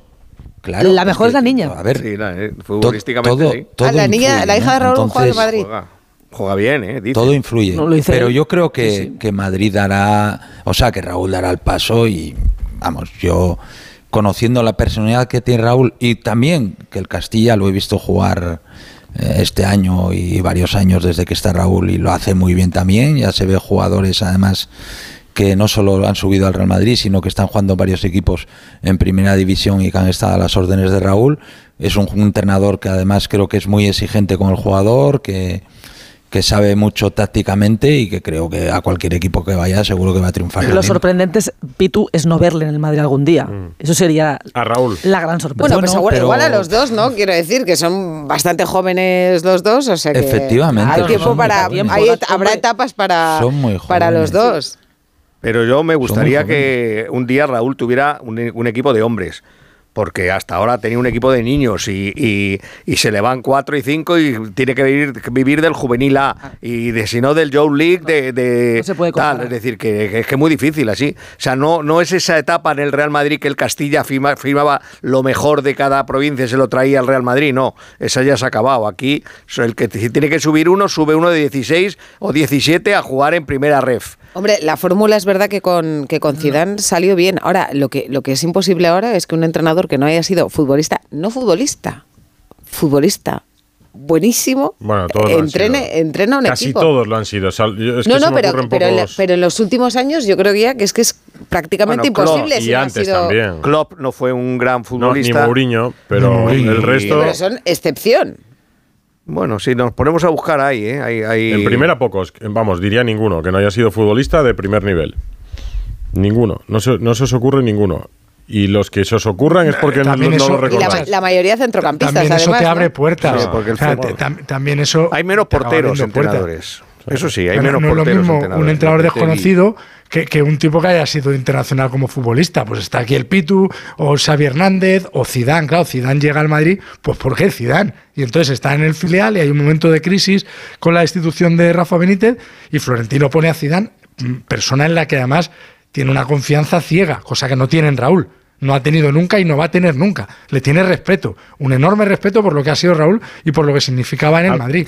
Mira, Pero yo, pero yo creo que no- a, no a lo Raúl. Raúl es verdad que le falta entrenar un equipo profesional y como Eso decís, es, hacer, hacer la mili fuera. Sí, Pero hacer yo la mili, pensaba pero que con Florentino nunca iba a entrar en el club, se iba a quedar en Nueva York o donde quisiera con la él. liga. Y acabó entrando y. Bueno, entrenando porque al al final esas Ah, pues mira, pues al final esas relaciones- pensamos que Florentino no, no, y al final También ha vuelto a Florentino. Florentino Níker iba a sabe volver, perfectamente ni Fernando cuáles son. iba a volver. Claro, pero es que Florentino yo creo que, que los que son valores eh, y parte de la bandera y del escudo del Real Madrid, al final Florentino Les siempre quiere que estén vinculados y que estén Casillas. dentro de dentro del club. O sea, yo creo que en No ese sé, sentido mira, yo, por Florentino ejemplo, es lo que ha hecho siempre. Xavi Alonso eh, ya juega de una manera en la que pocas veces ju- jugó, le recuerdo como futbolista. Eh, hablabais de Grimaldo, que todo esto venía por escuchar a Grimaldo responder a la pregunta de Fernando sobre Xavi Alonso. Eh, Xavi Alonso juega en el Bayern con, en el Leverkusen con tres atrás. A Grimaldo no lo sitúa exactamente en el lateral izquierdo, que es de lo que ha jugado hoy en una defensa No. de cuatro. Juega casi de carrilero, No, muy no. ofensivo. Bueno, por ha eso es el- marcado siete goles. Ocho- prácticamente, ocho, de, mejor, prácticamente de extremo, pero es que hay veces durante el partido que se mete por dentro en la moda esta del lateral que se mete como segundo medio centro. No tiene nada que ver los movimientos de, de- Eso le viene bien a Camavinga. Sí, sí. de Grimaldo por un lado, eh, con el otro lateral que tiene, que el otro lateral eh, da profundidad, es velocidad pura y Grimaldo es como, como otro jugador distinto. El que Grimaldo tiene buenísimo. libertad absoluta en el en el Bayern de, de- El Bayern de Leverkusen. pero libertad absoluta. Vamos, que ha sido la primera vez que ha venido con España, pero no tiene pinta No, de que vaya a ser la última. Además de Grimaldo, me refiero más a las alternativas de Xavi, que va probando cosas, o sea, ya puedes ver de alguna manera Sí, no, prueba, prueba muchas cosas, ¿eh? lo que quiere. No bueno, porque tiene, pues, claro, le va bien las cosas. Cuando te van bien las cosas y tienes al equipo arriba del todo, pues te da menos Y- cobardía. Y, Quique, y en la Europa League saca otros 11 distintos y ha ganado los cuatro partidos. También es verdad, claro, el Bayern Leverkusen tiene nivel Champions. O sea, es mejor equipo que muchos de los que hay en la Champions. Pero claro, le toca la Europa League, pues, pues gana todos los partidos, claro. Sí. Eh, de España, Fernando, ¿qué es más rescatable hoy, además de todo lo que hemos dicho? Alfredo, Fernando. rescatable. Bueno, a a mí Zubimendi me ha gustado, pero hay que poner en contexto el partido y el rival. ¿eh? Eh, a mí, por ejemplo, no me ha gustado nada David García. Nada. Es que no tiene Tiene muy mala suerte chico, con la ¿eh? selección, ¿eh? Eso es, Tres sí. partidos, Tres Alfredo. partidos y los tres, ¿a cuál peor, eh? Hoy sale y encaja Eh, el gol. Exacto. ah, eh, desparpajo de Rorro Riquelme. Mm. A mí, defensivamente, en esa posición de interior, me ha gustado Aleix García, me ha gustado. Y, y estoy de acuerdo con Quique en lo del chaval, el Lamín. Hay que pedirle un poquito más. Esto es fútbol profesional y, y tienes 16 años y hay que cuidarle muchísimo. Y por fin nos vamos a quitar una cadena el próximo domingo que ya va a ser nuestro para siempre, el chaval con el cuarto partido, y ya no vamos a tener que tener esa, ese, ese corsé y, y esas, y, y esas esposas. eh, pero es que hoy de verdad... Yo, yo ahondaría, fíjate, los, los números de Joselu, que se le caen los goles No, con la selección, claro. y eh, eh, eh, que has pasado por encima, para mí un nombre que es muy importante, Martín Zubimendi. Lo comentaba No, no, antes, lo me parece dicho, que lo he dicho sí, el primero. Sí, Pero sí, Susana sí, lo ha dicho. pero- no, no, pero lo ha dicho Susana Y también. Y, y yo creo que le penaliza por Rodrigo. Le penaliza porque tenemos el mejor mediocentro del. Si no es el mejor del mundo, eh, pero, pero yo creo que si no, Zubimendi sería titularísimo en España desde hace muchísimo tiempo. O sea, creo que es un jugador espectacular y que vamos a ver cómo no se desaprovecha ese talento, ¿no? Que yo creo que es el, el- el tema, ¿no? Pero hay que te- está bien porque hay que tener un plan, un B. plan B, Pues siempre. o sea, que tener un plan B de esa, No, de pero- esa categoría. Da pena Al que final no- van a sobrar los buenos ahí, ¿eh? Claro, Ya, ya, no. ¿Cuánto- Oye, que nos estamos viniendo arriba y Luis de la Fuente ahí, que, que vamos, es que salvo lo de Escocia, es que su hoja de servicios es Aspirantes, aspirantes. inmaculada. No favoritos. La verdad es que los rivales han sido de altísimo nivel. Ojo a la Lo mismo encuesta, que ¿eh? los de los demás, ¿no? Solo digo ojo a la encuesta. ¿Eh? A ver, a ver, a ver. ¿eh? A ver, Mirad, Actualiza, mirad. Rocío. Ojo a la encuesta. Echarla- echarle un vistacito, solo un poco, un vistacito A así ver, de espera, pasada. espera.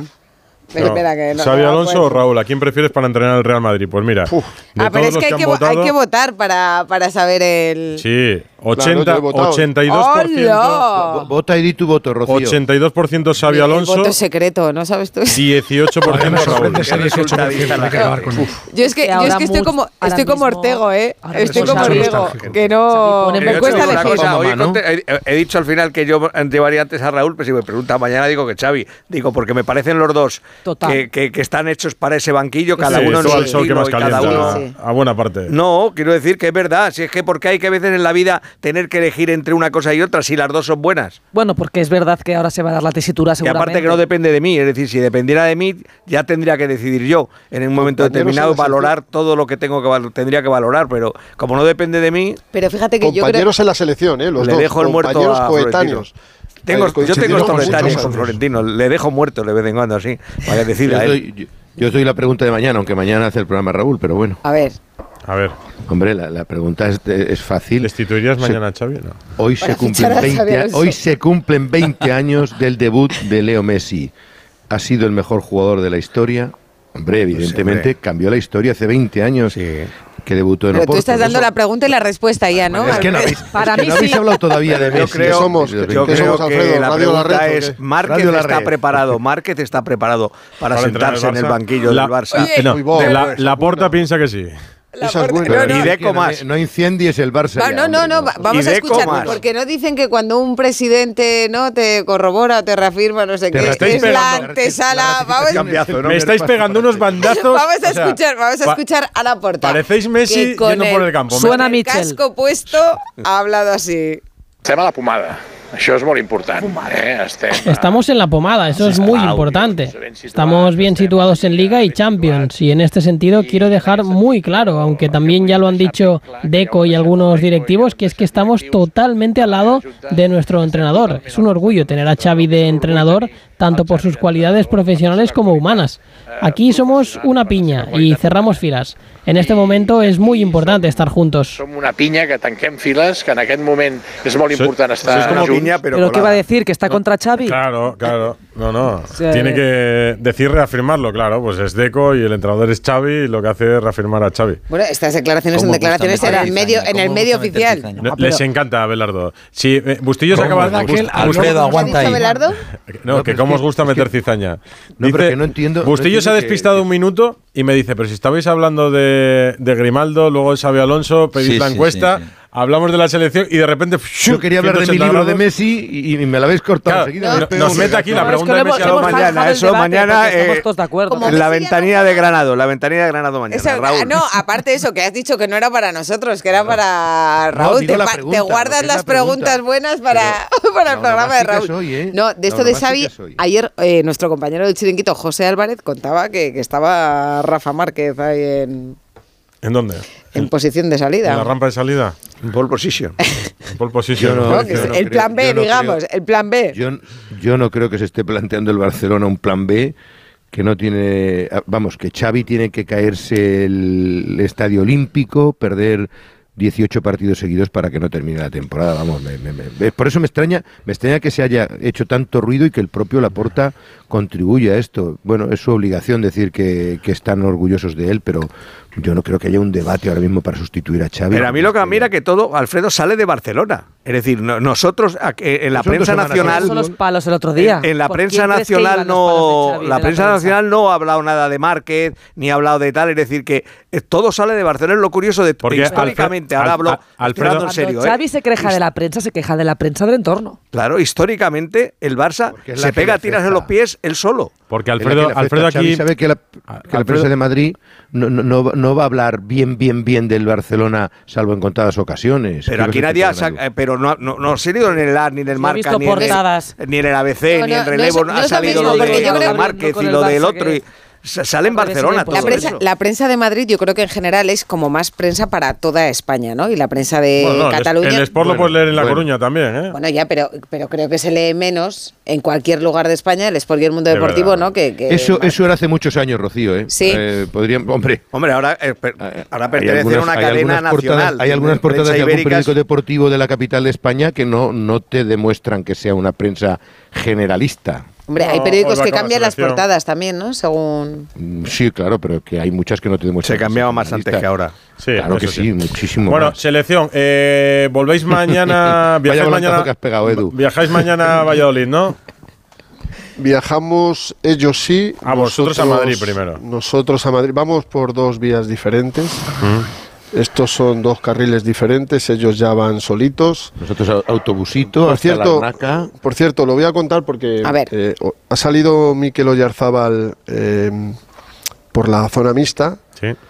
Sí, es que me molesta mucho, Alfredo. Eh, que no me miren a la cara y que cuando pregunto no me respondan, me parece que...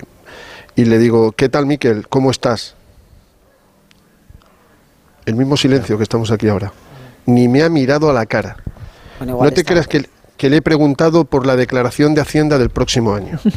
Igual está preocupado también, ¿no? De mal humor, enfadado, jodidillo, frustrado, jodidillo. jodido. Y la, pregu- y la pregunta es jodida, pero- ¿verdad? La pregunta es... La pregunta tiene tanta maldad, que ¿verdad? saludar. No, Tanta- hombre, pero...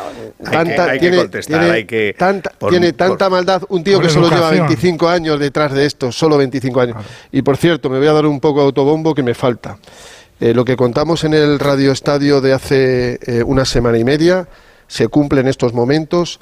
Eh, Rodrigo Goes va a jugar contra Colombia con el 10 de Pelé y de Neymar y no va a jugar en banda ni de falso 9, va a jugar de enganche, de media punta, como si fuera Neymar, porque el seleccionador brasileño le quiere dar a él todos los galones y quiere que el juego ofensivo, que va a estar Rafinha, y va a estar Vinicius y el delantero centro va a ser Martinelli, pero quiere que Rodrigo Goes sea el Neymar de ahora mismo. Pero, pero que, que- o sea, que lo que, que lo que le dan en Brasil no se lo dan en el Madrid.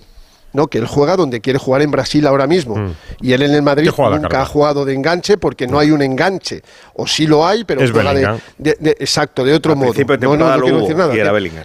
Claro, lo que pasa es que igual en Brasil. Bellingham no juega en Brasil. Yo creo que Rodrigo no está siendo justo con Ancelotti, porque él se ha, se ha metido en la cabeza No, el otro que día no es no, delantero. pero ya han hecho las paces. No, pero si no Ya han hecho las paces. Es que se le ha metido en la cabeza decir que él no es delantero centro. Es que él no, eh, él no juega en el Madrid de delantero No. centro.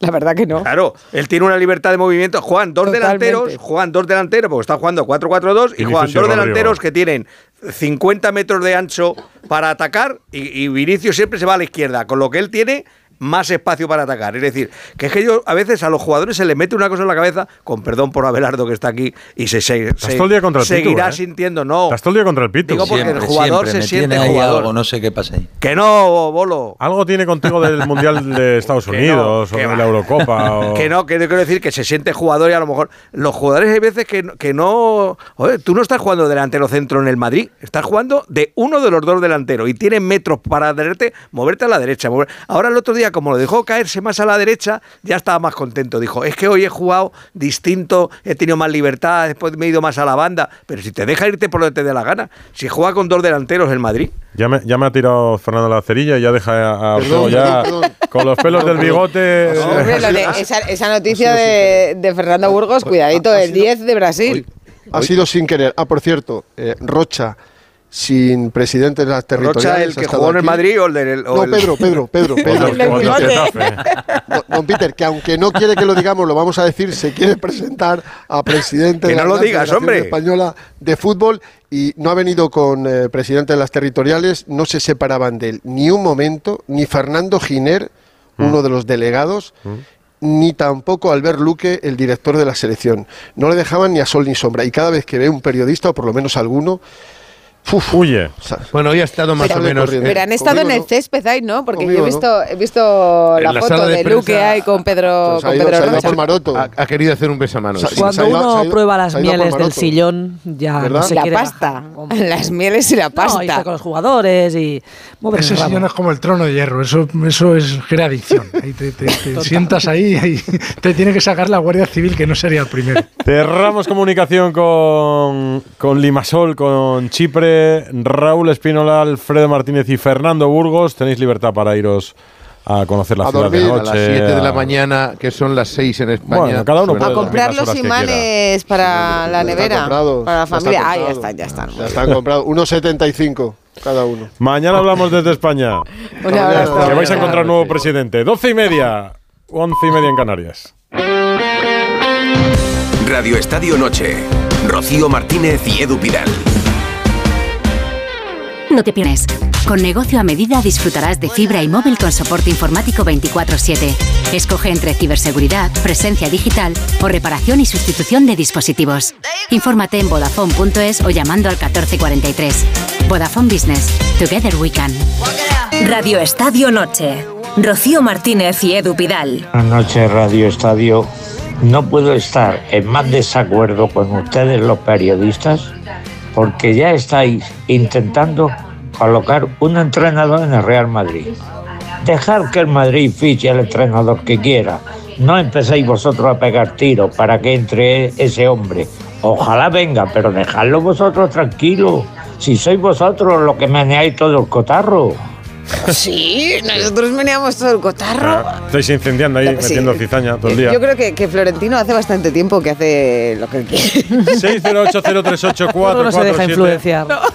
Arroba Radio Estadio N. Pues y, y cree, y cree que cuando se ha dejado alguna vez, se equivocó. O sea, que no se vuelva a dejar ¿Así? influenciar. ¿En qué caso? Ana, Seguimos preguntando si que, a quién prefieren como futuro entrenador del Real Madrid, a Raúl o a Xavi Alonso. El 19% prefiere a Raúl, el 81% eh, prefiere a Xavi Alonso. Dice, por ejemplo, Carlos, dice, es que creo que ni Raúl quiere a Raúl como técnico del Real Madrid. Y por cierto, ha levantado ampollas tanto en los seguidores del Barça como a los del Real Madrid, a partes iguales, el comentario de Látigo Serrano hablando de Gaby, del ADN Real Madrid que tiene Ah. Gaby y que está hecho para jugar en el Real Madrid. Ahí lo dejo. Ha nacido para jugar en el Real Madrid. Ha nacido, ha nacido látigo.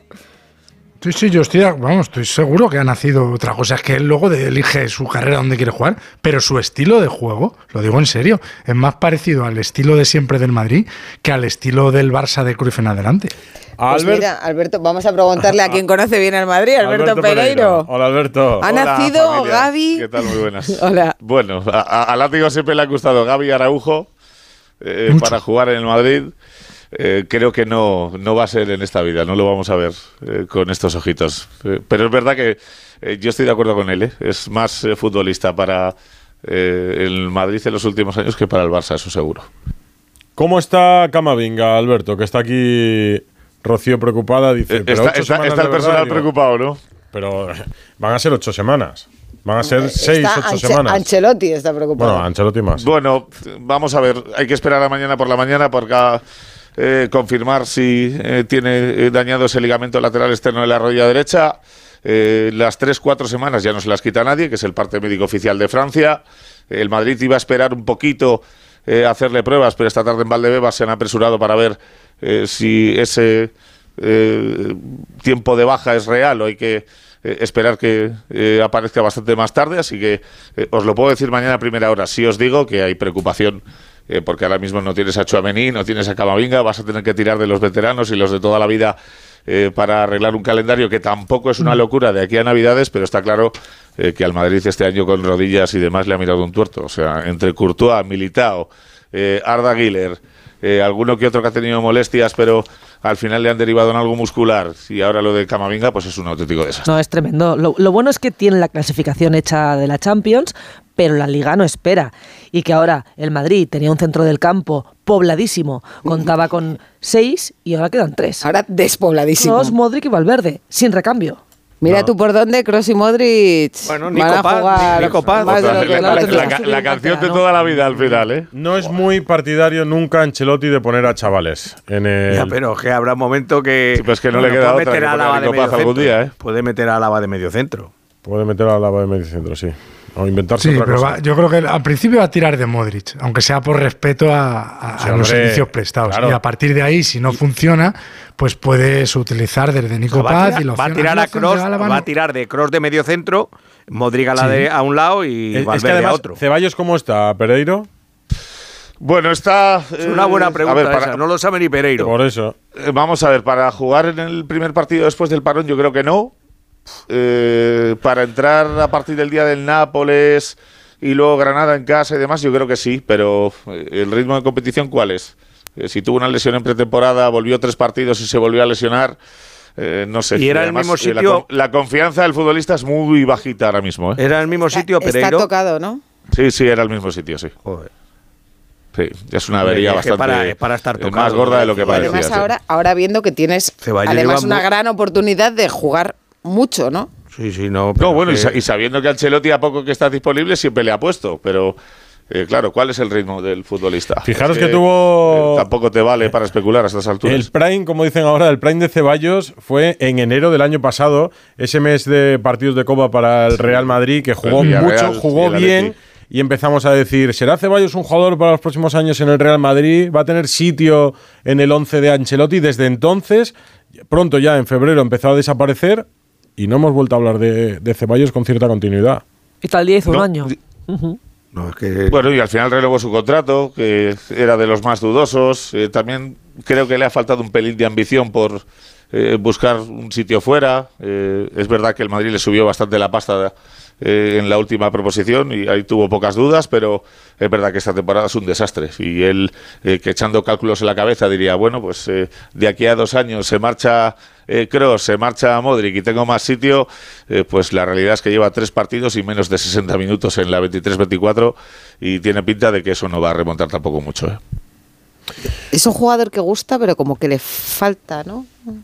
Un poquito. Bueno, No tiene continuidad. Le, le fa- le faltan bastantes cosas a nivel físico y últimamente le falta bastante decisión eh, a la hora de eh, arriesgar un poquito. eh, no sé, todo el mundo al final. Un poquito de la- del ADN de Gaby no le venía mal a Ceballos, precisamente. No, que tiene un que no, talento enorme, pero le falta un poquito de carácter en algunos momentos. Abrazo, Pereiro. Un besito para todos, chao. ¿Quién preguntaba por Argentina y por Messi? Porque sabéis que hoy se juega un Argentina-Uruguay. Con los dos Bueno, pero ya están- selecciones. Ya lo que pasa que ya no tiene, o sea, quiero hombre, decir, le falta no. un poco de Ver gracia, ¿no? Porque Argentina. están clasificados, ¿no? Como Hombre, acogen los no, partidos es- estos es- de... Ver un Argentina-Uruguay. Clásico. Messi contra Luis Suárez nunca le ha ganado a su amigo el uruguayo, nunca. Ni con la selección ni con el Atleti, cuando jugaba uno en el Barça y otro en el Atleti. Ahí es partido enorme. No Siempre sé, hay cositas. no sé dónde juegan. Carlos Ares, Argentina, muy buenas. Hola, buenas noches, ¿cómo están? ¿Es en la bombonera? En la bombonera, En que la en este Bombonera. momento te aseguro que late, ¿eh? Siempre se dice una cosa mítica, la bombonera no tiembla, late. Bueno, pues esta noche late. Hay, eh, apenas se pusieron en venta las entradas, creo que no, no llegó al récord de, de hora, hora y media en que estaban agotadas. Madre mía. Y había y colapso en, en las redes. Y bueno, y hoy una multitud. El- es un clásico rioplatense, el clásico más histórico, el clásico de, recuerden, la final de 1900, del primer mundial, no- 1930, Argentina-Uruguay, clásico del Río de la Plata, y además con jugadores internacionales, ¿no? Porque no hay ninguno que juegue aquí en estos lugares, o sea, son dos selecciones de, de clase internacional. Eh, eh, por un lado tienes, no sé, a Messi, pero por el otro tienes a Federico Valverde y tienes este, a Ronald Araujo y jugadores de Darwin Núñez, ¿no? El delantero centro del Liverpool. En fin, jugadores Julián Álvarez, todos de altísimo nivel, así que se espera un partidazo realmente. Hay en la previa un par de homenajes también a Messi y al Dibu Martínez, el portero, porque han ganado premios. Eh, hay, hay un buen ambiente. Suárez no juega, está de suplente, Vaya. pero la, la novedad es que el, eh, Bielsa, que se había negado a citarle, a convocarle, eh, bueno, finalmente se ve que alguna presión hubo y convocó a los dos históricos. Cavani no está en la plantilla porque se lesionó a último, pero estaba convocado. Y Suárez, seguramente Luis Suárez entrará en el segundo tiempo, calculo yo. Eh, pero están, y además la selección de Uruguay, esto es otro ingrediente interesante, viene de ganarle a Brasil después de 22 años. Eh, eh, Marcelo Bielsa, que es otro de los ingredientes del partido también, el loco Bielsa, le ha cambiado el estilo a Uruguay de ser un equipo que siempre era raspaba y aguantaba y marcaba. Ahora es un equipo que intenta controlar los partidos, que este, hace presión alta, que juega a velocidad, que cuando la recupera es muy directo. Es un estilo diferente del Uruguay tradicional y de hecho está consiguiendo resultados después de un- una Copa del Mundo como la que jugó Uruguay en la que fue eliminado en primera ronda. Pues, bueno, allí. Empieza en 17 minutos, ¿no? En 17 minutos, sí. O sea que Eh, Messi eh, se lleva el balón de oro allí, ¿no? Sí, sí, no, no, no lo van a mostrar. Le van Ah, a ¿no? dar un recono- no, no, le van a dar un Hombre, reconocimiento. pues ya que le hacen un reconocimiento porque no lleva el balón. Para, para- para no perderlo de camino. Claro, Igual, seguramente. igual lo sí. lleva y se lo olvida en el avión o no vuelve y dice, ¿para qué lo voy a mover, no? Y otro Lo de los debe tener ya... eh, Digo que otro de los jugadores que estaba convocado es Josema Jiménez y a último momento, como reaparecía después de cuatro partidos, tampoco juega. Por eso Ronald Araujo va de lateral derecho. Eh, esa es la modificación que presenta Uruguay.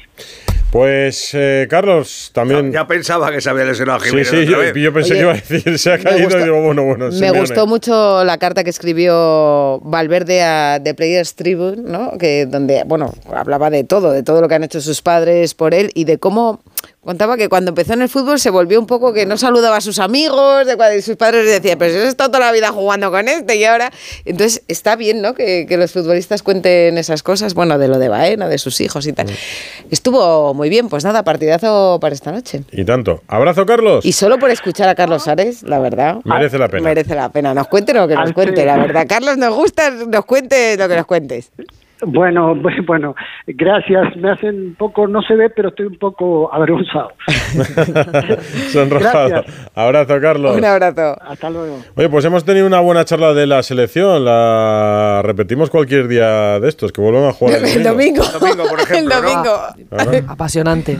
El domingo 9 menos Contra cuarto la Valladolid. todopoderosa Georgia. Un empatito y ya está, ¿no? Cabezas de serie. Hombre, pff, un empatito, no, no. Bueno, Empatemos, vale, vale con eso. No, Que porque dices eso y no depende no, de los- de ni los primeros. O sea, hay que, no, no hay que ser primero, hay que ser eh, con el máximo de puntos porque vas primeros. entre Ah, los bueno, cinco claro, mejores primeros. 1. Para ir en el bombo 1. Claro. Para ir en el bombo 1 y. O sea, no te vale coser de primero del grupo, sino tener la mayor y que la gente, posible. que la gente de Valladolid se lo pase se lo pase bien viendo la selección allí, ¿no? Bueno, que disfrutéis, que es jueves y os vamos a dar libre un poquito antes para si queréis visitar. ¿Ya? Sí, sí. ¿Ya les Lo- dejamos? lo- los jueves estaban de moda hace años. En Ferraz, sobre Pues todo. Cuando éramos jóvenes nosotros. Si quieres de- ambiente, puedes irte para De allá. camino en coche. No, hay una. Edu, hay un ambientazo en Gijón que no veas. Estoy deseando Sí. que me cortes para salir por ahí. Hombre, sí. ay, Lorenzo lo tiene todo a tope, seguro, a estas horas. A la una menos cuarto, buena hora para llegar allí. Eh, Abelardo, eh, Susana Guas, Enrique Ortego y Látigo Serrano, un abrazo a los cuatro. Gracias. Buenas noches. Chao. Buenas noches. Adiós. Adiós. Radio Estadio Noche. Rocío Martínez y Edu Pidal. Pues tenemos por aquí a Eduardo Inda, ¿verdad? Hola, Eduardo. Hola, Eduardo Inda, buenas noches. ¿Qué tal? Buenas noches. Estábamos aquí debatiendo con Susana Guas, de con muchas Ortego, cosas. con Abelardo, con el látigo serrano. Eh, hemos empezado hablando de España, hemos acabado hablando de Grimaldo, de Grimaldo hemos ido a Xavi Alonso y de Xavi Alonso hemos abierto Ese ha un debate camino, justo entre camino. a quién prefieres como entrenador del Real Madrid cuando Ancelotti no siga, Xavi Alonso o Raúl González Blanco.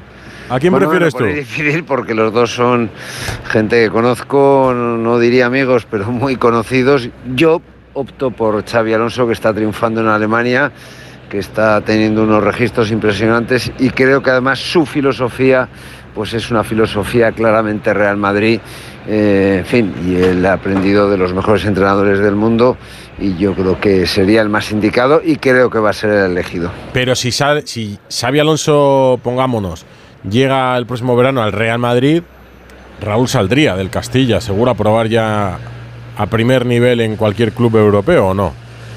Bueno, es que Raúl tendría que haber salido ya hace tiempo, ¿no? Es decir, él ha tenido oportunidades para hacerlo e incomprensiblemente no lo ha hecho, ¿no? Es decir, para, para entrenar en el Real Madrid previamente, salvo, Salvo fin, experimentos como el de Guardiola, que sal- salió milagrosamente bien, lo lógico es eh, salir, foguearte en equipos de menos nivel, con menos presión, para ir subiendo y acabar eh, volviendo a la Casa Blanca. Y eso yo creo que lo ha hecho de manera muy inteligente Xavi Alonso que tiene una cabeza privilegiada, Raúl igual, pero Xavi Alonso tiene un coco. O sea, ¿tú crees que Raúl se ha equivocado no saliendo del Castilla antes?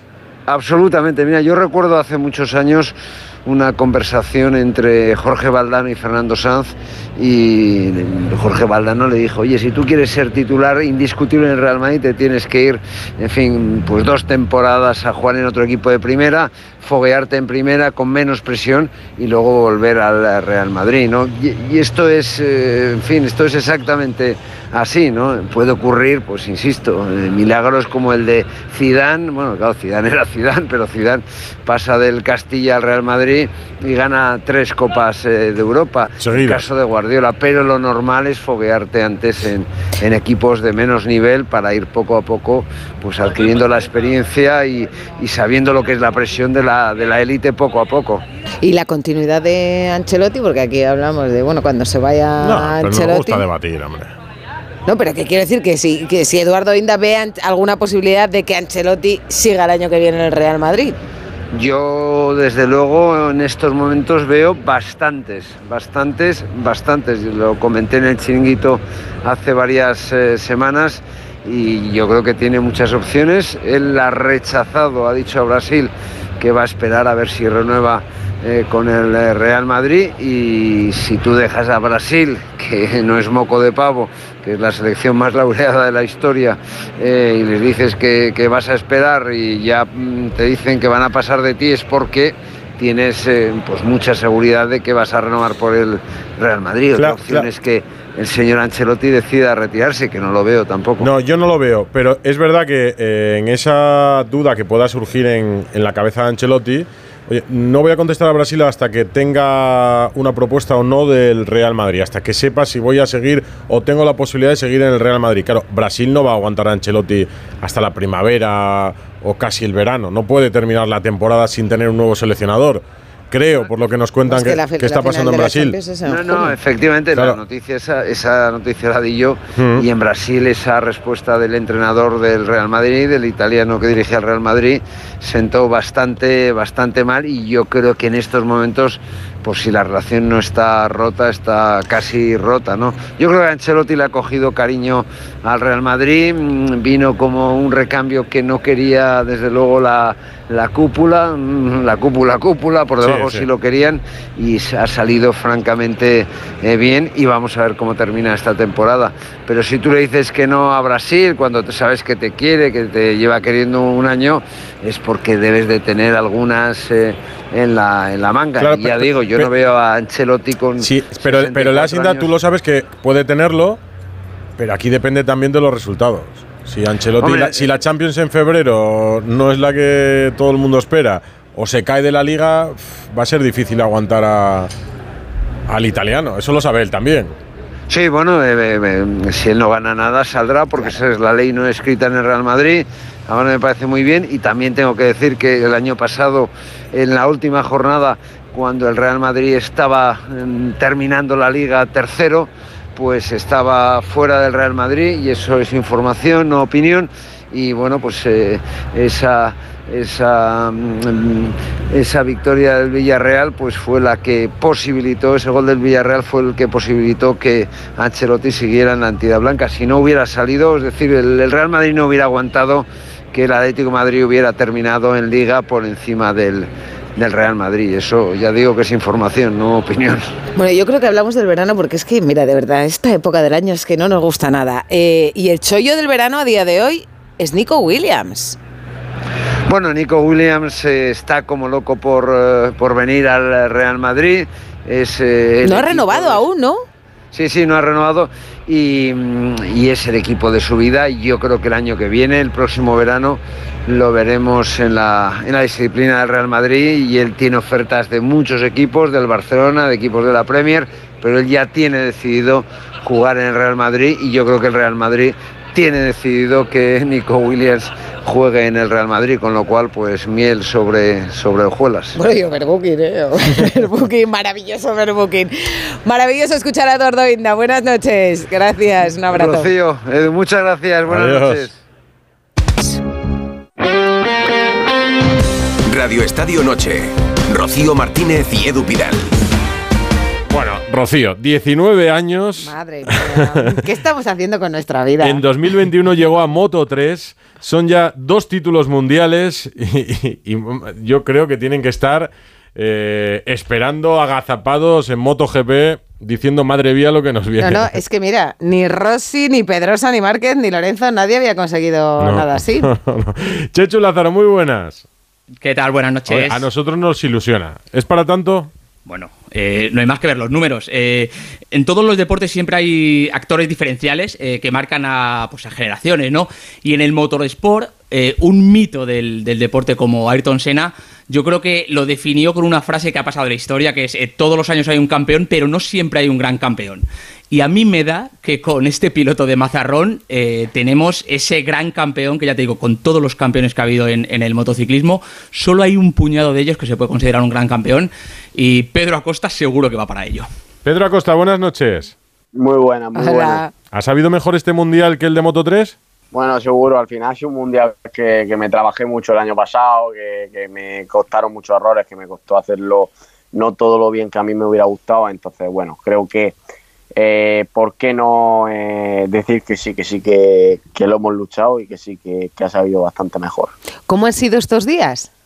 Bueno, al final iguales, idénticos que, que el mundial pasado, ¿no? Al final eh, mucho, mucho mensaje, mucha llamada, mucha entrevista, pero bueno, al final eh, es lo normal cuando ganas, ¿no? Al final, eh, por muy duro que, que- que sea decirlo y por muy feo que parezca el deporte, al final cuando ganas todo el mundo se acuerda de ti y cuando, cuando no cae en el olvido, ¿no? Entonces, bueno, habrá que disfrutar estos, estos momentos Pero de ti- bonitos, eh, ya, ya que seguro que vienen difíciles. Bueno, a ti eso no te ha pasado casi, claro, porque con 19 años y 171 días ya dos mundiales, de ti todavía no se puede olvidar nadie, es que es imposible.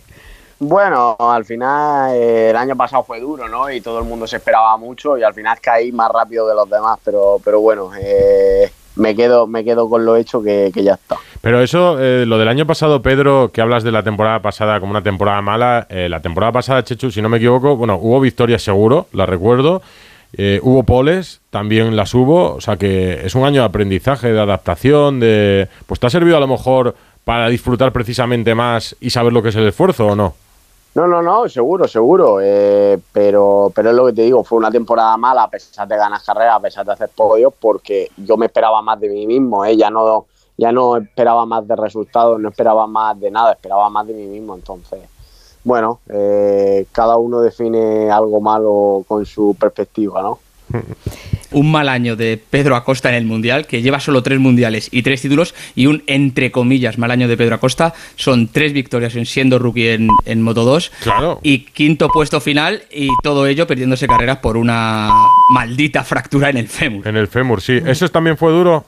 Bueno, yo creo que fue más duro entender que, que no me salían las cosas, ¿no? Al final eh, fue una fractura que, que, que sinceramente no me dolió nada, fue una fractura que en un mes, en 25 días me volví a subir a la moto, entonces Hmm. hubo, hubo poco tiempo de pensar si fue dura o no, ¿no? Es verdad que pues, quizás sin esa lesión lo hubiera hecho un poco mejor, un poco peor, pero eh, eh, tampoco, tampoco hay qué poner excusas si, si hubiera pasado otra cosa, ¿no? Al final pasó lo que tuvo que pasar y hay que aceptar eso. Con 19 años y 171 días has superado en precocidad, ganando en Moto 2 a Mar Márquez. Creo que solo Dani Pedrosa ganó más joven que tú esta categoría. Eh, el nombre de Márquez es como que siempre va asociado al tuyo, ¿no? Chechu hablaba de no todos los años hay un gran campeón. Si pe- pensamos nosotros en un gran campeón en los últimos años, pensamos en Mar Márquez. Lo del nuevo Márquez es una etiqueta que no sé a qué te suena a ti. Bueno, todo el mundo dice que, que el nuevo Mar Márquez, pero me considero un nuevo Pedro Costa, ¿no? Al final he cambiado mucho después del año pasado y tampoco se puede comparar la época de Marc porque fue una época totalmente diferente, fueron motos diferentes, entonces eh, comparar esas cosas es un poco dejarse ir mucho. ¿Por qué has cambiado? Bueno, me siento... ¿Por los golpes? ¿Por, por lo mal que lo pasaste, como decías? No, porque no, no me salían las cosas y tuve que, que adaptarme a, a esa frustración que te crea cuando tú, tú no, no te salen las cosas como quieres o no te salen las cosas como esperas, ¿no? Entonces, eh, sé que ahora soy, soy más completo que, que hace un año. Mm, Si es que eh, como gran campeón tiene hasta apodo chulo. Tiburón de El Mazarrón. tiburón de Mazarrón, que además eh, es un sobrenombre que tiene un origen muy especial para ti, ¿no? Sí, bueno, al final todo viene de, de un dibujo que hizo mi padre antes de, bueno, de hacerme uno de mis primeros cacos personalizados, Jesús. ¿no? Entonces, bueno, eh, siempre, siempre da gusto que te, que te reconozcan con un nombre que de algo que da tanto respeto. Eh, Porque tu padre era pescador y, y creo que, que hicieron mucho por, por ti, ¿no? Por, por apoyar tu carrera de piloto. Sí, bueno, al final mi padre, hasta que yo llegué al Mundial, sido el que ha costeado toda mi carrera deportiva, porque ayuda a nosotros, por desgracia, hemos recibido poca, ¿no? Entonces, bueno, al final, en parte de que yo esté aquí, se lo debo a, tanto a mi padre como a mi madre, porque uno fue el que costeó la carrera deportiva y otra la que dejó de, de trabajar para llevar al niño a, a las carreras, ¿no? Entonces, creo que hicieron mucho. ¿Ellos cómo están? Bueno, contentos, ¿no? Al final mi madre nunca me había visto ganar una carrera ya en un nivel alto, ¿no? Entonces, creo que también es bonito para, para ellos vivir algo así. Eh, ¿A qué edad empieza un niño a andar en moto? Bueno, yo empecé con eh, seis años, es verdad que hubo gente que empezó, bueno, o, o que empieza antes que yo, ¿no? Pero, pero bueno, creo que... ¿Con seis en el años? momento que, sí, empezó, empecé también en el momento que podía empezar también a competir, entonces fue un poco todo seguido de la mano, ¿no? Entonces creo que... No, no, sí, pero sí. que salió bien. Yo tengo un niño que acaba de cumplir cuatro y no sabe andar en una bici de pedales todavía. no sé cómo se puede empezar en una moto. No, pero al final, bueno, eh, todo, todo evoluciona tan rápido hoy en día que, que para qué esperar. ¿Y tú eh, eh, con qué edad eh, eres consciente o alguien te dice, Pedro, esto es lo tuyo? Bueno, eso, eso no te lo dice nadie, ¿no? Al final va pasando el tiempo, va ganando cosas, consiguiendo cosas y, llega el momento que te ves en la situación que me vi yo antes de saltar al mundial, ¿no? Entonces ya, ya no queda otra opción. En ese momento dejé de ir al instituto, dejé de, de hacer muchas cosas que hacen los niños con esa edad, ¿no? Y, y, y te tienes que convertir en un hombre directamente, ¿no? Porque al final empiezas, vamos a decir, entre comillas, a trabajar, entonces se convierte todo un poco más serio. ¿Estás en Qatar, sí, no? Sí, sí, sí, sí. ¿En el hotel? Sí. ¿Y qué se hace? ¿Se descansa mucho? ¿Hablas mucho con los mecánicos o te metes en la habitación en los tiempos libres?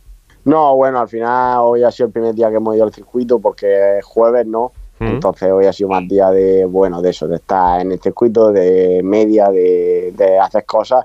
Pero bueno, al final si no pasamos todo el día con el equipo, ¿no? Entonces al final, al fin y al cabo es lo que me gusta. ¿No tienes nada preparado ya como campeón del mundo? ¿Va a ser tu primera cam- eh, carrera como campeón del mundo en Moto 2? ¿Algún show o algo luego? ¿Alguna para pegatina nueva en la moto? ¿Un casco especial?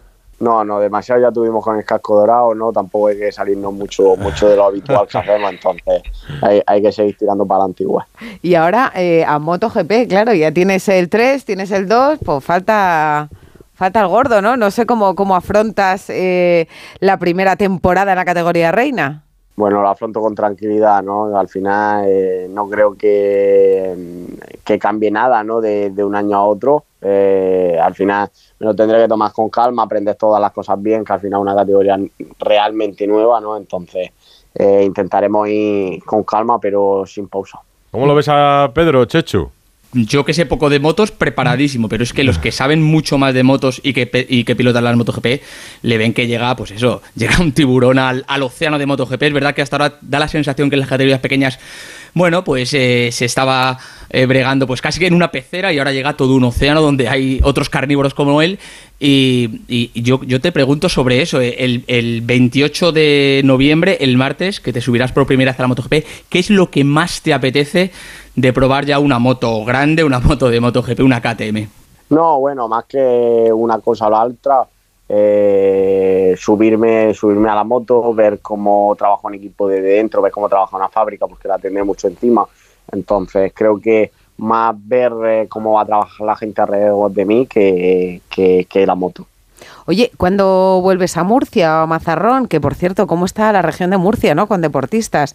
Alcaraz, Mariano García, Catir, estos los que están ahora, pero ¿qué, qué pasa Alejandro? Valverde. Sí, bueno, sí, sí, por eso digo de los, No, no, los de ahora. esta vez se sale, esta vez.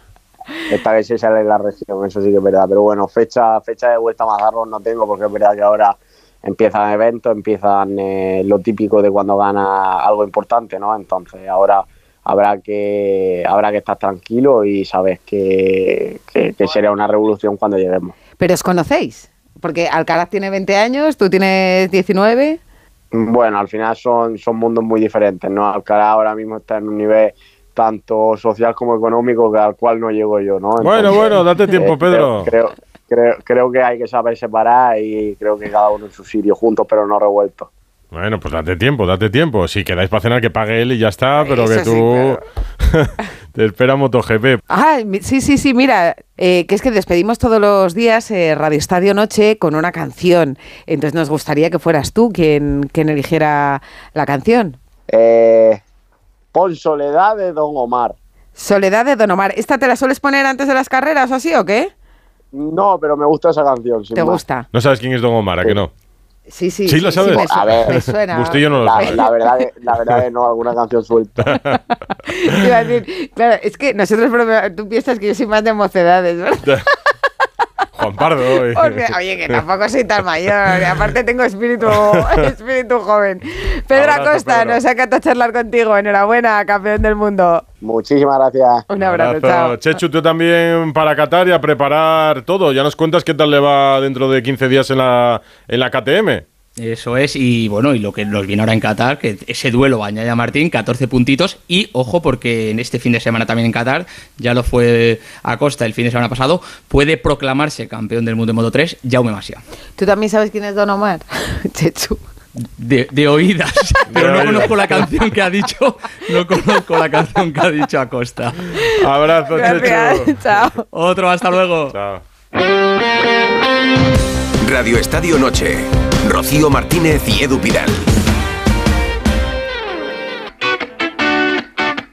Podemos decir, Rocío, que son jueves olímpicos a esta hora, siempre en Radio Estadio Noche, en Onda Cero. ¿Y a quién nos va a presentar hoy? Raúl Granado. Hola, buenas noches. Hola, Raúl. Bueno, pues eh, os voy a presentar a alguien que tenemos muchas esperanzas para que esté en París 2024, que ya ha iniciado ese camino y que casi lo, lo roza con la yema de los dedos, porque esta semana quería hablaros de gimnasia, pero no de una gimnasia normal, sino gimnasia de trampolín. España no tiene un representante en los Juegos en esta disciplina desde Sydney 2000, con lo cual... Pues ya toca. Sí, han pasado muchos años y tenemos en la categoría masculina a dos chicos que están muy muy cerca. Uno es Jorge Martín, el chico de Leganés que se quedó solo a siete décimas en el Mundial de Birmingham. Y el otro es eh, Ruber Vilara- Vilarasau, eh, este catalán de 22 años que eh, junto a Jorge y junto a David Vega y a David Franco consiguieron la medalla de plata por equipos para España y que él ahora pues tiene que caminar también de manera individual para conseguir esa clasificación que ojalá pueda conseguir. Hola, Robert, buenas noches. Hola, buenas noches, ¿cómo estáis? Ojalá se consiga, ¿no? La plaza para los Juegos, que han pasado demasiados años.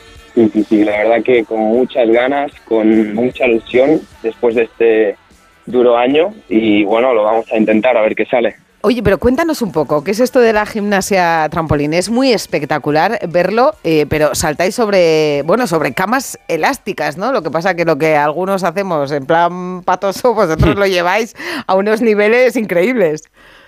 Sí, bueno, ya, ya son muchos años practicándolo y disfrutándolo.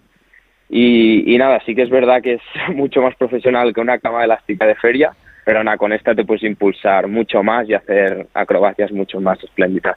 ¿Hasta qué altura llegas? Sí, llegamos a rozar los 8, ocho metros, pero normalmente a los 7 metros es la estándar, para una categoría absoluta. O sea, siete metros de, de impulso. Sí, sí, de subida y luego de bajada.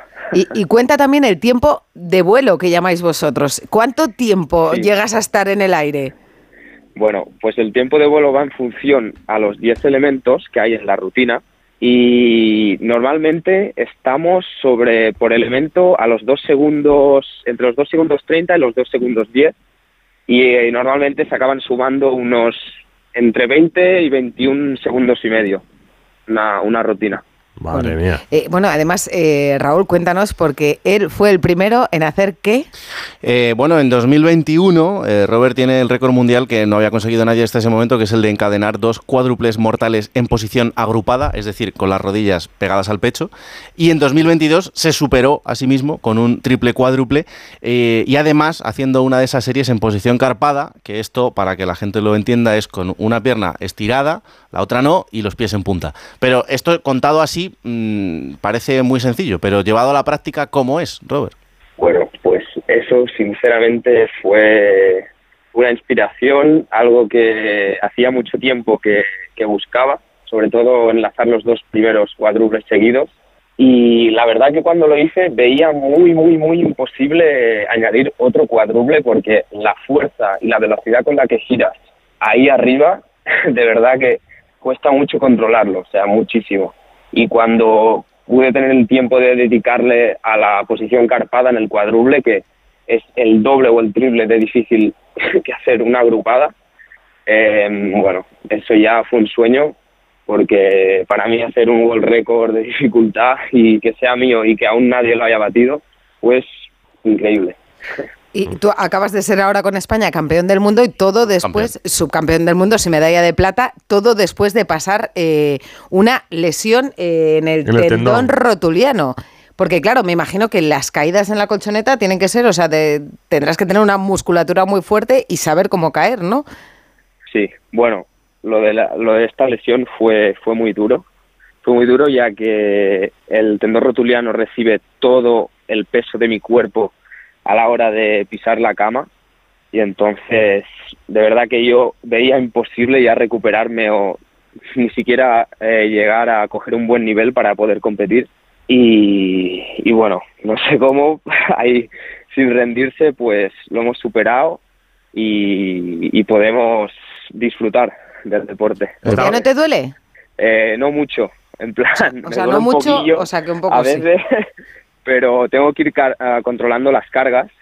Entonces, si tengo que entrenar cuatro días a la semana y no cinco, pues esa semana cuatro o tres. O sea que al saltar, Lo que- al, lo que me saltar pida. al saltar no se va el dolor, vamos. Eh, es que yo saltando no me lo noto, sino es que cuando acabo de saltar, que se me resiente un poquillo.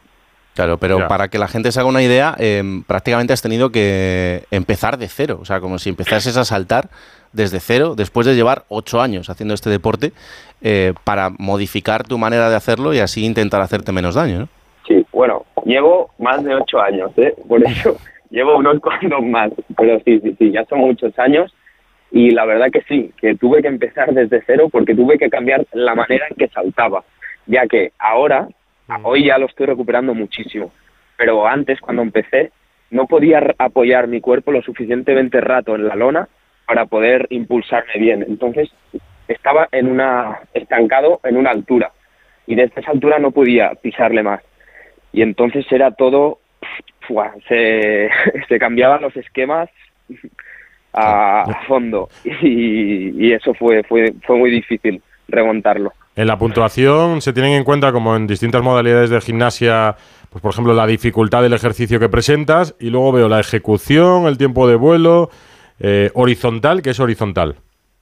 sí horizontal es el el horizontal displacement que es el Ah. desplazamiento donde donde donde tú te mueves entonces a- la cama elástica tiene unos recuadros y donde depende de donde pises ese recuadro te va a quitar Sí. o Tienes como una cruz en medio de la cama y cuanto más te alejes, supongo, de esa cruz, más te penaliza, entiendo. Exacto, exacto. La cruz es donde se tiene que caer siempre. Eh, eh, pero te veo muy experto. No, Edu, a ¿eh? Pidal le ¿También lo practicas o qué? No, porque sí, me gustan los juegos, me gusta la gimnasia y la he seguido bastante durante los juegos. Es verdad que durante el año no la sigo. Oye, una pregunta a lo mejor absurda, Robert, pero eh, los gimnastas cuando dejáis la gimnasia, por ejemplo, el otro día me decían, eh, ¿el Circo del Sol se nutre de gimnastas retirados?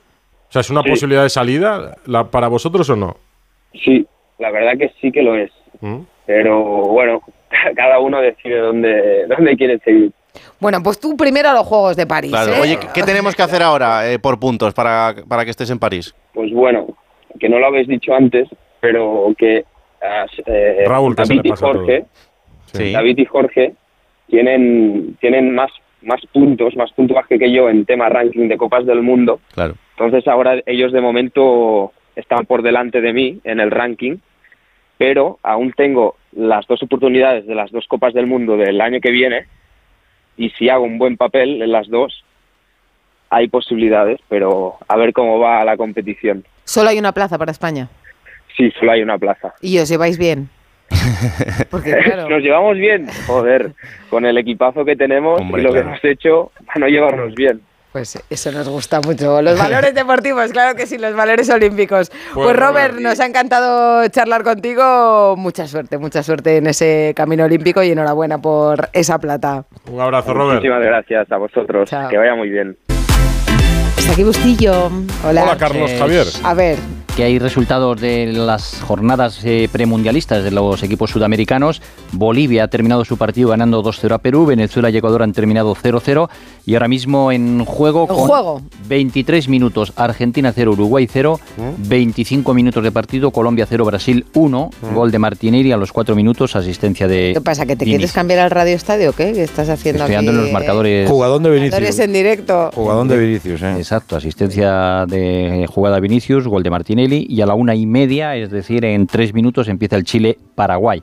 De los partidos europeos, destacar el de Portugal, porque con Roberto Martínez lleva 9 de 9. Liechtenstein 0, Portugal 2, marcó Cristiano Ronaldo el primero y eh, Joao Cancelo el segundo. Y el de Cristiano es el gol 128 con la selección de, de Portugal.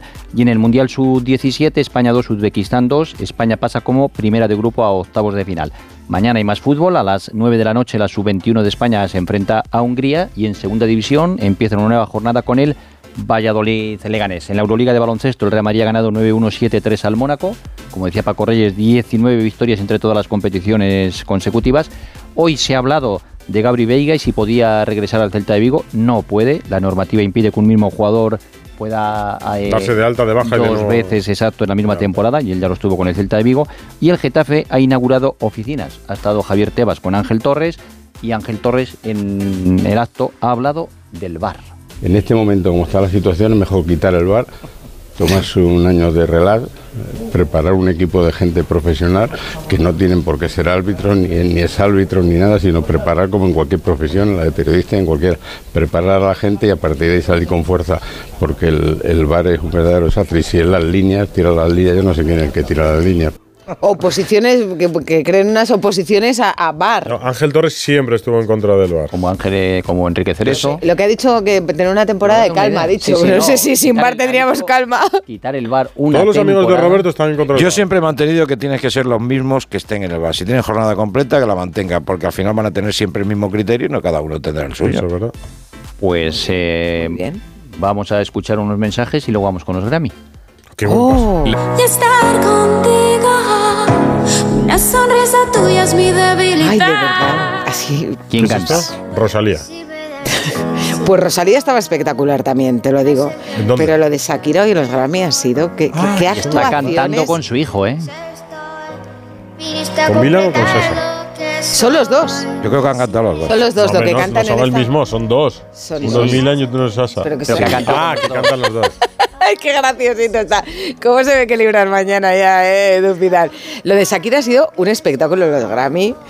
Un espectáculo, ella, sus actuaciones y sus modelitos. También de negro, con un mono de dorado y mi favorito, el último, el verde, espectacular. Y muy gracioso porque los niños estaban ahí como aplaudiendo cuando estaba cantando la canción que le dedicaba a, Pepe, al papá de, de los niños, Con ¿verdad? Bizarra le han dado, bueno, dos premios había recogido ya Shakira. Le- quién más ha estado allí? Le parece una metáfora Sergio Ramos inadecuada. ha estado Rodríguez. muchas veces. Sergio Ramos, de negro, y se lo ha pasado fenomenal ahí al ritmo de Vagabundo, de Sebastián Yatra. Exacto, De Rosalía. Sevilla, claro. Rosalía. Y luego Es espectacular el vestido de Rosalía. Universal, Antonio. Banderas, que le Antonio dado premio Banderas. por su apuesta por la música y el cine. Me encanta, me gustan Alejandro todos. Sanz, me Pablo gusta, Alborán. me gusta todo. Alejandro Venegas. Bueno, En fin, muchas estrellas. Hombre, Todo el mundo. nos lo hubiéramos pasado bien en los Grammy también, pero yo creo que nos lo hemos pasado bien hoy aquí. Sí, Aunque hoy la música La he- exacto, la ha elegido el tiburón de Mazarrón. Así la ha que elegido Pedro Acosta. con ella. Era la de Don Omar, Omar. ¿no? Don Omar, exacto, La Soledad. soledad. Pues no nos dejéis solos. Tres Grammys ha ganado Don Omar. Ni más ni menos. No nos dejéis solos nunca. Mañana Granado a las once y media y nosotros, volvemos el domingo el a las once y cinco. Por eso está tan graciosito, Don Vidal. Adiós. Adiós.